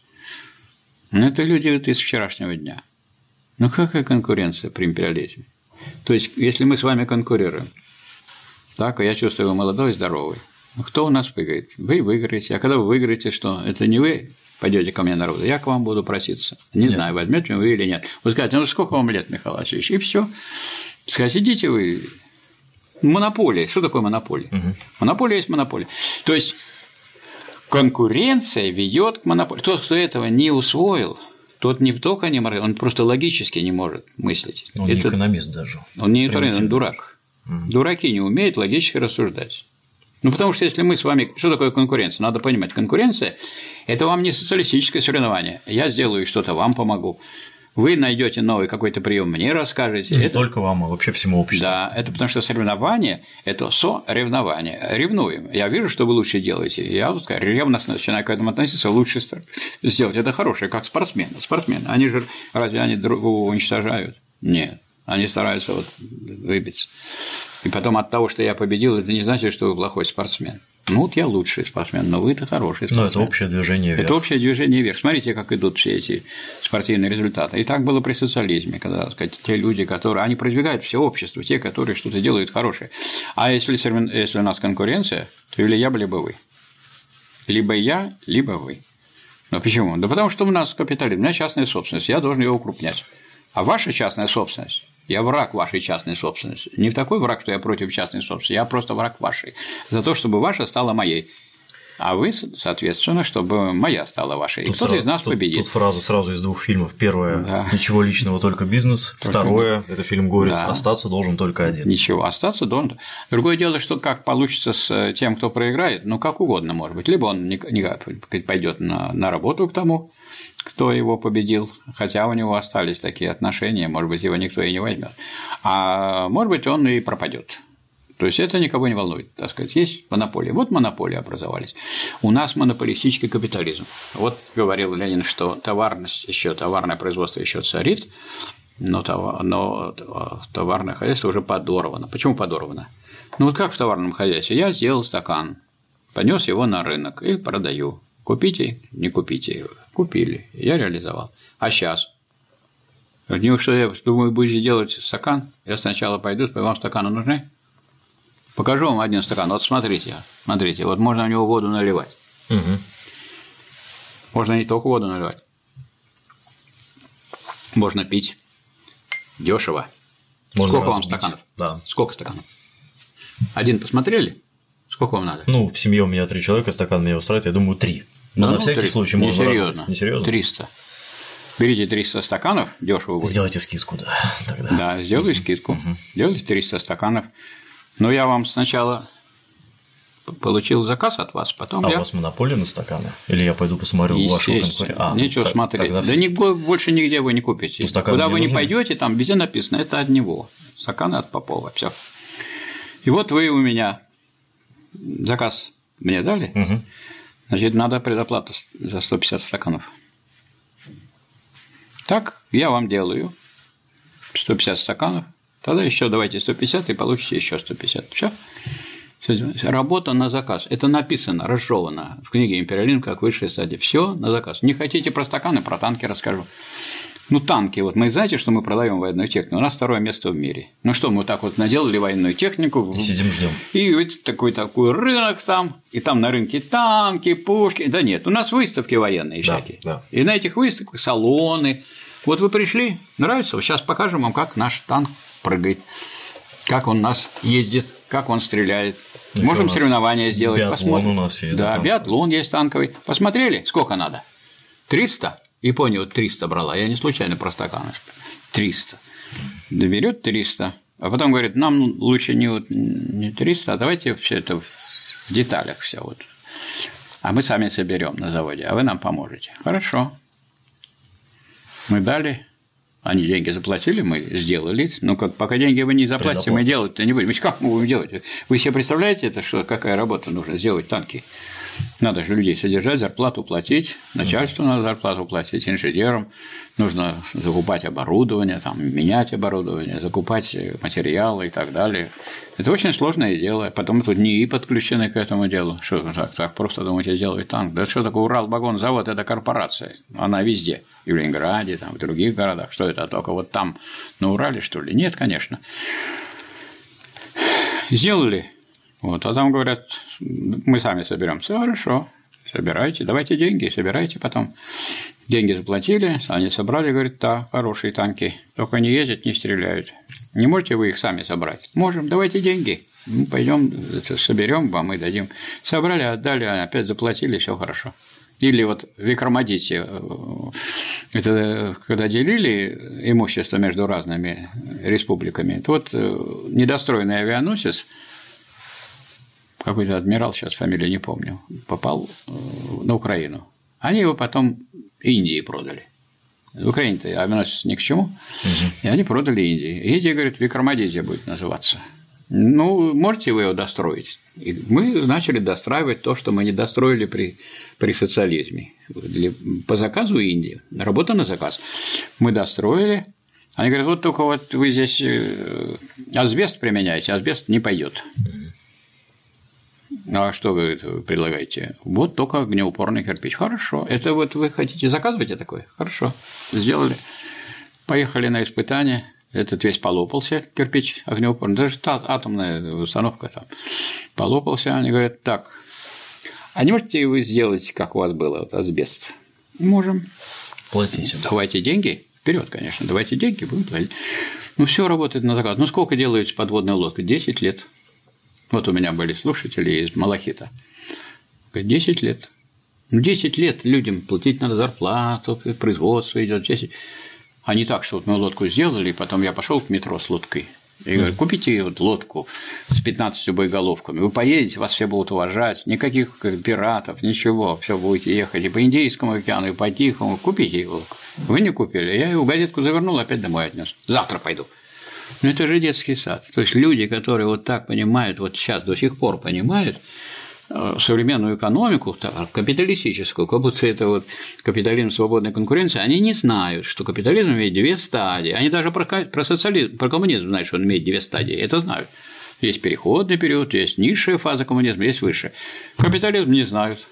Есть низшая фаза капитализма – капитализм свободной конкуренции. Если я конкурирую, чтобы вы на моем кораблике ехали, я снижу цену, вы поедете на моем, а вот на том корабле не поезжайте, там дорого. Угу. А он тоже снизит, чтобы вы на его кораблике поехали и так далее. То есть идет борьба, и цены снижаются при капитализме свободной конкуренции. Но если у нас я монополист, я, во-первых, буду снижать затраты, это точно.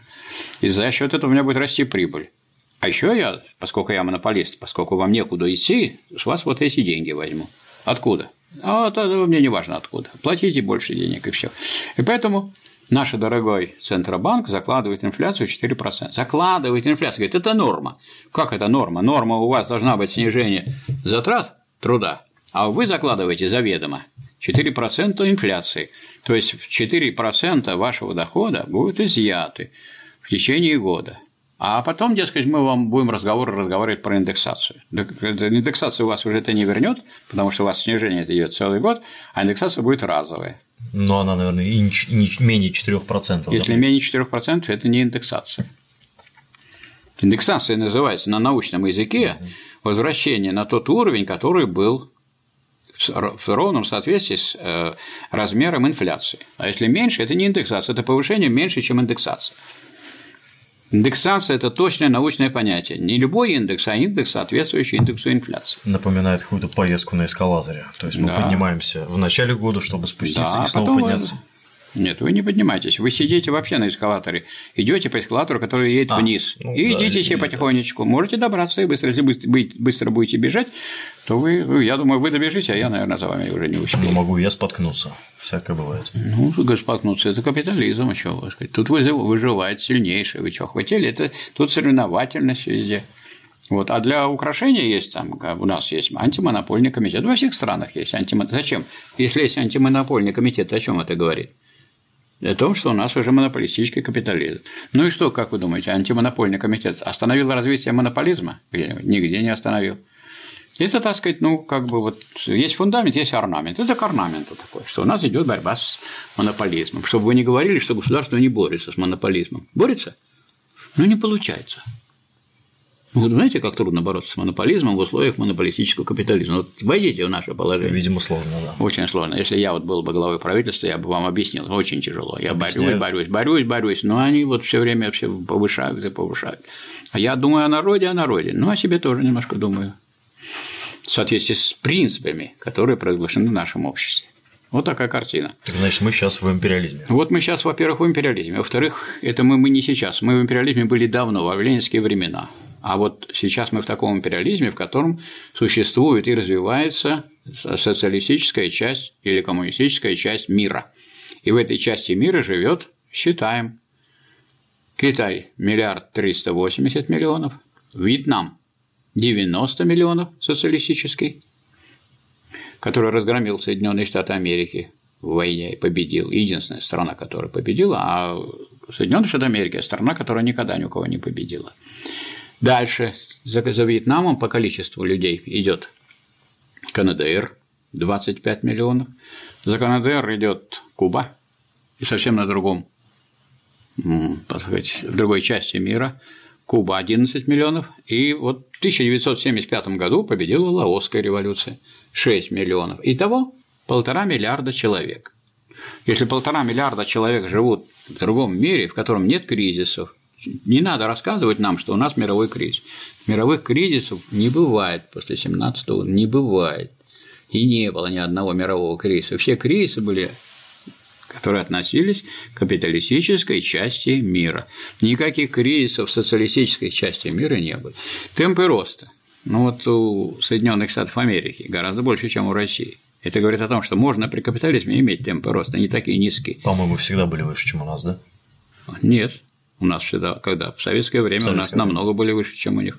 Да ну что вы говорите. У нас 10% прирост производительности труда был в 50-е годы. 10% в год. Это им не снились такие. Угу. У нас всегда были более высокие темпы роста, чем в кап-странах. Всегда и намного. А вот как только у нас добропорядочный стал капитализм, который многие пропагандировали, наконец, как говорится, вот к нему пришли. И вот э, в этом самом капитализме у нас где-то около нуля болтается, а у Соединенных Штатов Америки, у которых ключевая ставка не, не 7 с лишним процентов, который еще добавляет 7 и делает невозможным покупить, получить какой-нибудь кредит, э, получить деньги для развития промышленности, у нас, значит, такая ситуация, что мы не развиваемся, а США развивается 2,7 а Китай 7,2.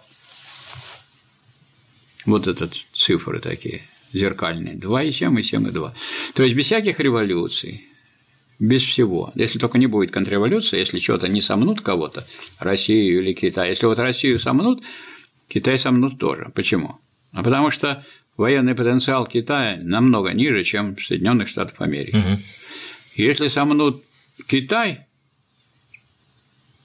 то это ставит под угрозу существование России. Почему?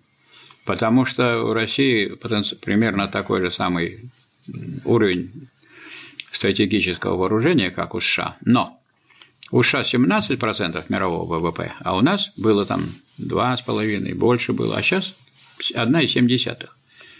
В 10 раз меньше, в 10 раз слабее экономика, чем США. Долго нам не протянуть без союза с кем-то. А с кем союз? С кем сейчас сделать? Вы видите, что нам не с кем пойти в союз, хотя у нас страна капиталистическая, кроме как социалистическим Китаем. И вы наблюдаете, что идет тесное сближение. Причем и такое сближение, как бы, которое выглядит как личная дружба, но в политике не бывает личной дружбы. Личная дружба – это выражение так сказать, тех общностей интересов. Китай очень заинтересован в России, потому что Россия плюс Китай по вооружению превосходит намного, то есть на всю китайскую военную структуру превосходит США. И она как бы не в счет, потому что как бы, как бы стоят противостояние СССР, и, э, России и США. А Россия заинтересована в том, что иначе съедят Россию рано или поздно, потому что вот такой перевес экономический. А с Китаем не съешь Россию. Так мало того, что Россия приплывает к Китаю, а приплывает туда Индия, в которой столько же народа живет. Туда же приплыл Пакистан, и сколько теперь в Шанхайской организации сотрудничества? В Шанхайской организации сотрудничества 40% населения Земли. 40% населения Земли – это социалистический полюс. И примкнувший к нему капиталистические государства. А почему они к нему примкнули? Да потому что они, не, они капиталистические, они при империализме, но они жертвы могут пасть. Значит, сколько надо наблюдать уже? Еще не, не нагляделись? Во-первых, это Югославия 19 лет назад месяцами бомбили все мирную Югославию и уничтожили ее вдрызг, что, так сказать, маленькие государства там. Ирак. Ирак. Тоже ходили там с какой-то с легендой Скрипаля или с, с, с пробиркой, там что там была, примерно да? тоже. Это разные сказки мы это видели уже, не первый раз делается. А уж что касается Ливии, там и особенно ничего и не придумали. То, значит, Ливия была очень хороша, она помогала на выборам во Франции, денежки там давали. А потом решили, сказать, что надо качать эту нефть без этой надстройки, которая представляет собой ливийское государство. И нефть оттуда идет, только совсем дешевая, она нелегальная. И идет она по-прежнему в основном каналам, она же не к нам идет, она идет в те же самые империалистические страны. Ну а дальше-то что было? Это, потом посмотрите, э, Ирак это какая страна? Это страна светская была, светское государство. А сейчас это теперь уже религиозное. А с этого момента, с наступления на Ирак, начинается создание всяких ИГИЛ. Теперь э, Ливия – светское государство, то есть США со своими сателлитами уничтожили сажают светские государства. Еще следующие объекты светского государства – это Сирия, Украина, еще один объект. Украина – цель США или Россия? Россия. Очевидно. Россия, конечно. То есть это вот вся эта ситуация на Украине, вся сделана против России. И единственное, сказать, вот, сказать, понимание того, что, скажем, если вы Крым, который, как говорится, Хрущевым тем же самым, негодяем, отдан был просто так, росчерном пера, и, так сказать, изменил вообще ту ситуацию, которую так вот просто нельзя менять. Вот если бы не возвращение Крыма, то ситуация была с Россией бы такая, что первый ядерный удар мог бы сделать, быть стать неотвратимым, потому что всем центры основные были подавлены. При наличии Крыма в России это уже номер не пройдет, не проходит. Поэтому Поэтому такой вот сейчас накат большой на Россию. Это какой накат? Ну, люди вот как бы злоба от бессилия, злобе от бессилия. А Россия продолжает соединяться с Китаем. А еще есть другая организация БРИКС, Бразилия, Россия, опять же Индия, Китай и САУФ, Южная Африка. Угу. Новое явление. Ленин такое мог изучать, а как он мог его изучать? Его не было этого явления. То есть новое явление состоит в том, что в условиях империализма современного есть страны, которые являются крупными странами капиталистическими, но и не желают их. Ну, кто не желает? Прежде всего, правящий класс этих стран, правящий класс России, правящий класс, буржуазный класс Индии, буржуазный класс Бразилии, буржуазный класс того же Пакистана, который, как известно, ну, в близких отношениях с Соединенными Штатами, но он прекрасно понимает, что если им что-то надо, они прилетят и заберут. И они это неоднократно делали. Поэтому на всякий случай надо брифовать угу. куда. Социализм. Никто из этих крупных капиталистических стран не рассматривает Китай как такую страну, он знает уже все истории социализма, что социалистические страны просто не нападают на капиталистические страны. Они вообще считают, что надо идти не по линии нападений, а социализм распространять через то, что революция мог быть только в самих странах. А сказать, что касается воздействия на мир, только за счет сказать, своего мирного развития экономического и преимущества покажет. Ну, показывайте преимущества, нам главное, чтобы нас не съели. Поэтому крупные капиталистические государства, не входящие в блок НАТО, который под пятой Соединенных Штатов Америки, и уже нет этих групп капиталистических хищников, а есть только одна группа капиталистических хищников во главе США, в которой в которой полная абсолютная дисциплина. Потому что Япония побежденная, у нее армии нет. Там как бы, она оккупирована. Там войска стоят американские, молчать. И Южная Корея то же самое, оккупирована. Уж те все равно те хотят как-нибудь как с северокорейцами задружиться, а я был в Северной Корее.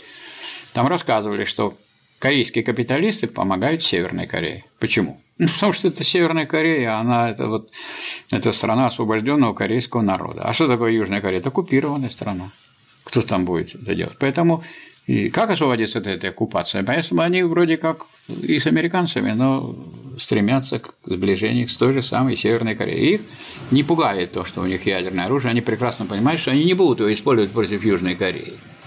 Не будут. Точно так же, как и ядерное оружие России никого не пугает, кроме Соединенных Штатов Америки, потому что они знают, что оно будет использовано, если они начнут войну. Значит, то есть такой ситуации, чтобы были вот, была бы просто группа, одна группа монополистов крупных, значит, которые называются империалистами уже в буквальном смысле слова. Империя – это такое государство, которое распространяет свою силу и влияние значительно шире, чем вот границы самого государства. И не только присоединяет, а может и не присоединять, может без формального географического и политического присоединения присоединять фактически к себе. Колонии. Нет, это не колонии. Это колония. И колония – это формальная как раз принятие. Если это колония, колонии нет. Германия не колония, но Германия будет делать то, что ей скажут американцы. Угу. Франция не колония, но если ей сказано отдать вертолет, не отдавать России, а заплатить деньги и все, она будет исполнять. Но что говорить там об Испании, там, Португалии и других странах? Я был на круглом столе по фашизму в Европе. Они просто все прекрасно. Не то, что они трусливые люди, но они боятся, что их съедят. Мы уже продемонстрировали Соединенные Штаты Америки. Они уничтожат любую страну, которая пойдет против них. Они говорят, кто не с нами, тот против нас. Мы-то считаем, что кто не с нами, тот не против нас. Ну, не с нами, по-разному, мы с ними дружественные отношения. А Америка проводит какую линию? Кто не с нами, тот против нас. И она на международной арене проводит политику, которая подпадает под определение фашизма на международной арене. Внутри страны у них там демократия, а на международной арене, если они какую-то цель избрали, то они сказать, запугиванием, террором, террор – это ужас, так сказать, страшными ужасами так сказать, решает эту проблему, а именно это открытая террористическая диктатура наиболее реакционных, наиболее шовинистических элементов финансового капитала. И вот эта диктатура сейчас имеет место. И те, кто вот этого не понимает сейчас в современном мире, они не понимают устройства. Они даже если они читали Ленина, империализм как высшая стадия, они даже не понимают, что это вот было тогда. Сейчас вот другая картина мира. Сейчас, сейчас картина мира такая. Есть вот эта группа государств, которые проводят американский фашизм, своего фашизма у них нет. Франция не французский фашизм проводит. И э, эти же страны, которые по отношению к Украине занимают определенную позицию, занимают потому, что и так скомандовал. Вот тот самый пахан, который представляет собой сегодня Соединенные Штаты Америки. И в России в какой-то мере в обороне, в известной политической, потому что она, дескать, те говорят, вы такие, вы сякие, вы эдакие, а мы говорим, а те говорят, а вот вы демократию распространяете, так вы фашизм распространяете, вы, как это там, тут они говорят о каком-то Скрипале, который нам абсолютно не нужен, который давно уже никаких секретов не может выдать. И им уже он абсолютно не нужен, потому что его давно использовали. Поэтому последнее, что можно сделать, выжать этот лимон и сделать эту провокацию. Ну, так они провокации даже делают. А вы что, так сказать, молчите по этому поводу? У нас, так сказать, наши власти, к сожалению, молчат, дескать, ну вот, это вот неправильная политика. Да не неправильная она политика, она фашистская. Это фашистская политика, которая проводится на международной арене.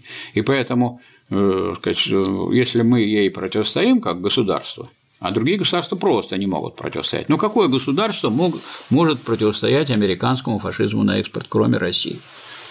Можно противостоять только имея что? Имея историю советскую, социалистическую. Только советская социалистическая история позволила направить человека в космос и позволила решить ядерную проблему, между прочим, имея меньший экономический потенциал, чем у США. И вот Россия – наследница, и это ощущается во всем. И поэтому неудивительно, что когда сюда люди приезжают, они какой угодно у нас в руководстве, они все равно рассматривают, что они приехали на родину Ленина, родину Сталина, на родину Октябрьской революции и, соответственно, ведут. Ну и у нас ситуация такая. Нам кто-нибудь мешает распространять марксизм-ленизм? Никто не мешает. Но у нас мешают люди изучать марксизм-ленизм, которые не понимают, что это наука. А если это наука, то надо, чтобы ее изучали. И надо изучать три источника, три составных части марксизма. Есть у нас что-нибудь в помощь? Есть. Вот у нас есть два университета Фонда рабочей академии. Один называется Университет рабочих корреспондентов, который э, проводит свои занятия еженедельно, каждый четверг в 19 часов. Любой человек может прийти э, в помещение на Очаковской, дом 7, это помещение РКРП, и э, послушать, задать вопросы и выступить, и потом послушать, что скажет в ответ лектор в заключительном слове. А есть более, так сказать, так сказать серьезное учреждение, серьезное в смысле требований к слушателям, вы можете записаться в Красный университет, который с 1 октября по 1 июня работает. Ежегодно. Вот уже шестой год. Угу.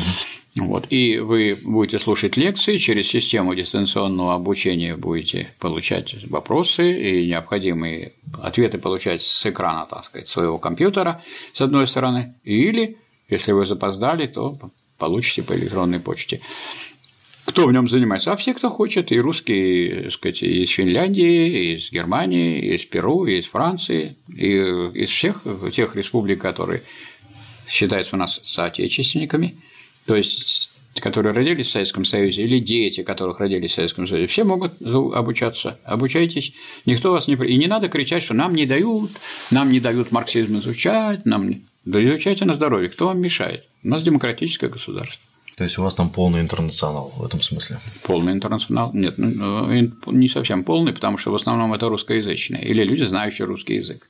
Ну, мы Но мы в этом, не, так сказать, ну вот э, ну, перевода мы не делаем. Но некоторые товарищи, вот товарищ Ливан организовал перевод для Сербии. В Сербии, скажем, есть переводы некоторых вот выступлений здесь, которые здесь сделали здесь на oper.ru, и для тех, кто по-сербски может читать. Но иначе он смотрит картинку, о чем они говорят не понимает. То есть вот для того, чтобы, ну и нам нужны люди, которые взяли бы это вот перевели с подстрочником, как делают, и пустили бы в остальные страны.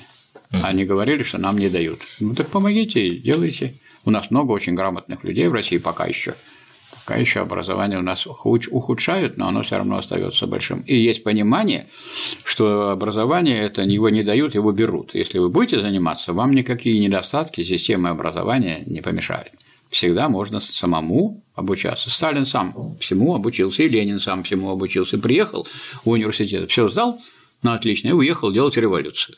Угу. А Сталин закончил, что там он закончил? Какой-то там э, ну, духов... семинарию была. Семинарию закончил. Ну и все.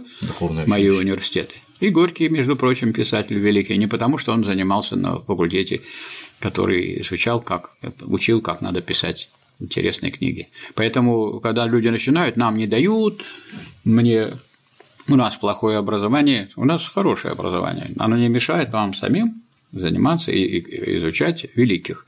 Еще я хотел бы сказать, что марксизм, он взял у Гегеля, это третья цельная система, и третья, которая является материалистической и доведенной до, до истории. У Гегеля этого не было, потому что вот этот принцип первичности бытия и вторичности сознания применен к истории, и говорится, что общественное бытие определяет общественное сознание. Тем самым это самая развитая и самая современная система. Все другие философские концепции, какие есть, и все другие э, политические концепции, они ни в какое сравнение с марксизмом просто не идут. Поэтому можно вот поступать так, как вот поступают некоторые товарищи, которых вы тут цитировали, которые как моськи лают на слона. Вы не читали, вы не знаете, вы не изучали. Говорят, а зачем я изучать это? Не надо, это ерунда.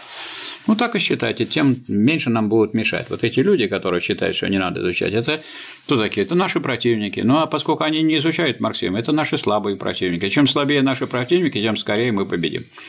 Но в то же время я считаю, что мы здесь не теряем время, а просвещаем тех, чьи души еще слабы, чьи знания еще малы, и мы уже указали, где… Не, я бы по-другому сказал, что мы не теряем время, мы помогаем тем, кто хочет просветиться в этом деле. Потому да. что просветиться нельзя, вот нельзя обучить людей, вот так сказать, со стороны. Вот если человек учится, и созданы такие условия, что мы ему всячески помогаем. И я вот хочу еще раз поблагодарить и Дмитрия Юрьевича Пучкова за возможность, так сказать, оказать помощь и вас, поскольку вас что-то подвигло тоже на то, чтобы эту вот тему поднять. Она очень важная, и вот пока такой темы не было, вот так, что о марксизме в целом мы поговорили, это очень важно, и я думаю, что это тоже в помощь тем, кто еще сомневается, что ему изучать, как изучать и так далее. Угу. А изучать надо гениальное. От того, что изучаешь гениальное, не глупее не станешь, не станешь, да.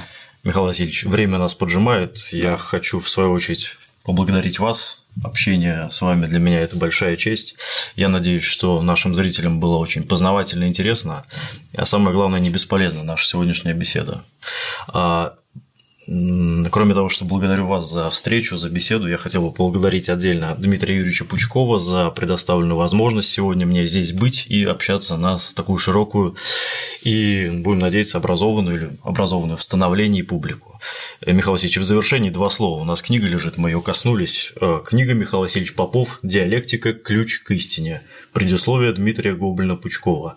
Михаил Васильевич, кому бы мы порекомендовали данную книгу к ознакомлению и что эти люди получат? Я думаю, что книга, вот тема хороша, что она позволяет ну, всяким людям, которые сомневаются, самим взять книгу и критически к ней подойти и разобраться. Вот. Это книга, которая ну, облегчает задачу тем, кто хотел бы самостоятельно освоить диалектику. Без диалектики никакие серьезные общественно-политические проблемы идти нельзя, не, решить нельзя, независимо от того, на какой позиции вы находитесь. Вот книга эта быстро очень разошлась, но по заказу по заказу может быть допечатан еще тираж, угу. поэтому заказывать можно. В книге указано, можно заказывать через Опершоп, то есть вот через на сайт oper.ru. Вот, можно заказывать прямо с можно прямо издательство через издательство Питер. Вот тут в книге написано, что на нашем сайте www.peter.com по электронной почте booksobaka.peter.com и по телефону 812 703 73 74. Вот, так что кто желает получить такое ну, я бы сказал, понятно, и с примерами руководства по диалектике, ну, он такое очень хорошее я изучил. может получить. Кстати, я заказал на сайте Узон, пришло очень быстро, и книга прочиталась на одном дыхании, там буквально за два дня. Прочиталась бы еще быстрее, если бы не какие-то рабочие учебные моменты. Поэтому книгу всем рекомендуем. Кстати, тираж, вы так сказали скромно, что он разошелся. Книга вот-вот вот, вот только издана, там тираж, по-моему, 3,5 тысячи. Это не маленький тираж. Да, мне позвонил заведующий Э, редакции соответствующей сказал, что это первый тираж и, будет и они собираются делать новый тираж. Но это очень быстро. Книга две недели, да. по-моему, только на рынке. Ну вот хорошая ситуация, есть, сказать, есть заказы. Вот тот самый случай, о котором мы говорили, работа на заказ. Ну, это же уже делает, так сказать, предприятия какие-то. Предприятия, которые должны иметь прибыль и так далее. Будут заказы, оно будет делать, не будет заказов. Оно же делает не из соображений пропаганды, скажем, той или иной идеи, а из соображений того, если это предметы интереса для трудящихся, для читателей, то оно будет печатать. Нет такого интереса, нету. Но была и выставка книжная в сентябре. И по итогам этой выставки в российской газете были отмечены, что наиболее, как они написали, брендовыми книгами являются книги, которые анализируют советское время и, так сказать, имеют марксистский уклон. Так что этот вот на сегодняшний день прибыльные книги – это книги, которые положительно относятся и к Марксу, и к марксизму, и к ленинизму, и к Сталину, и к Советскому Союзу. Ну, а враждебные книги, они их тоже читают, но они, они такие злобные, их, их печатают, а как, почему бы им не печатать при капитализме? Но они как-то сказать, не пользуются широким успехом. Ну вот, как пример, буквально год назад была ситуация такая, я участник этого, что я приезжал в Санкт-Петербург из Твери, из моего родного города, чтобы просто найти экземпляр первого тома науки логики Гегеля. Мы его даже с помощью Михаила Васильевича не смогли найти в городе, ну, у нас время было мало, но все таки а сегодня, вот буквально мне неделю назад сообщили, что издательство, если не ошибаюсь, скорее всего так, АСТ издало трехтомную науку логики Гегеля. Однотомную. А, в, в смысле, томе. да, в одном томе три тома, правильно? Три книги. Три книги все, да. Кстати, как эти книги точно называются? Первые три книги называются «Учение бытия», «Учение сущности», «Учение понятий», но первые две книги образуют том первый, а последняя книга субъективная логика. Она называется «Учение о понятии». Но вот э, при этом издании в первом вот первый том не назван, что это объективная это логика. Это последнее издание СТ, да? Да, не названо. Хотя вот мы ее издавали, э, сказать, вот помогли товарищи, товарищ Ломов помог издать тысячи экземпляров науки логики в таком классическом двухтомном издании, как это делал Гегель и как рекомендовал в своем а, предисловии. Первый том – это объективная логика, второй том – это субъективная логика, учение понятий. Ну и поэтому вопрос о ее материалистическое истолкование как бы и не стоит. Это сначала идут категории объективного мира, а потом категории уже субъективные, вот, сказать, относящиеся к сознанию. Ну, вот эти тонкости, я думаю, что в ходе нашей беседы у зрителей возникнут, возникнут, и надеюсь на это, возникнут вопросы, поэтому не стесняйтесь, пишите в комментариях, мы как-то это сгруппируем, и, я надеюсь, с помощью Михаила Васильевича ответим на эти вопросы. Время закончилось, обсудили мы очень многое, очень многое не обсудили, но время у нас еще есть. Это самое главное. Да. Михаил Васильевич, вам спасибо большое за науку. И вам спасибо, и спасибо всем зрителям, которые с интересом относятся к самой передовой науке нашего времени, к марксизму, ленинизму. Большое спасибо. До свидания.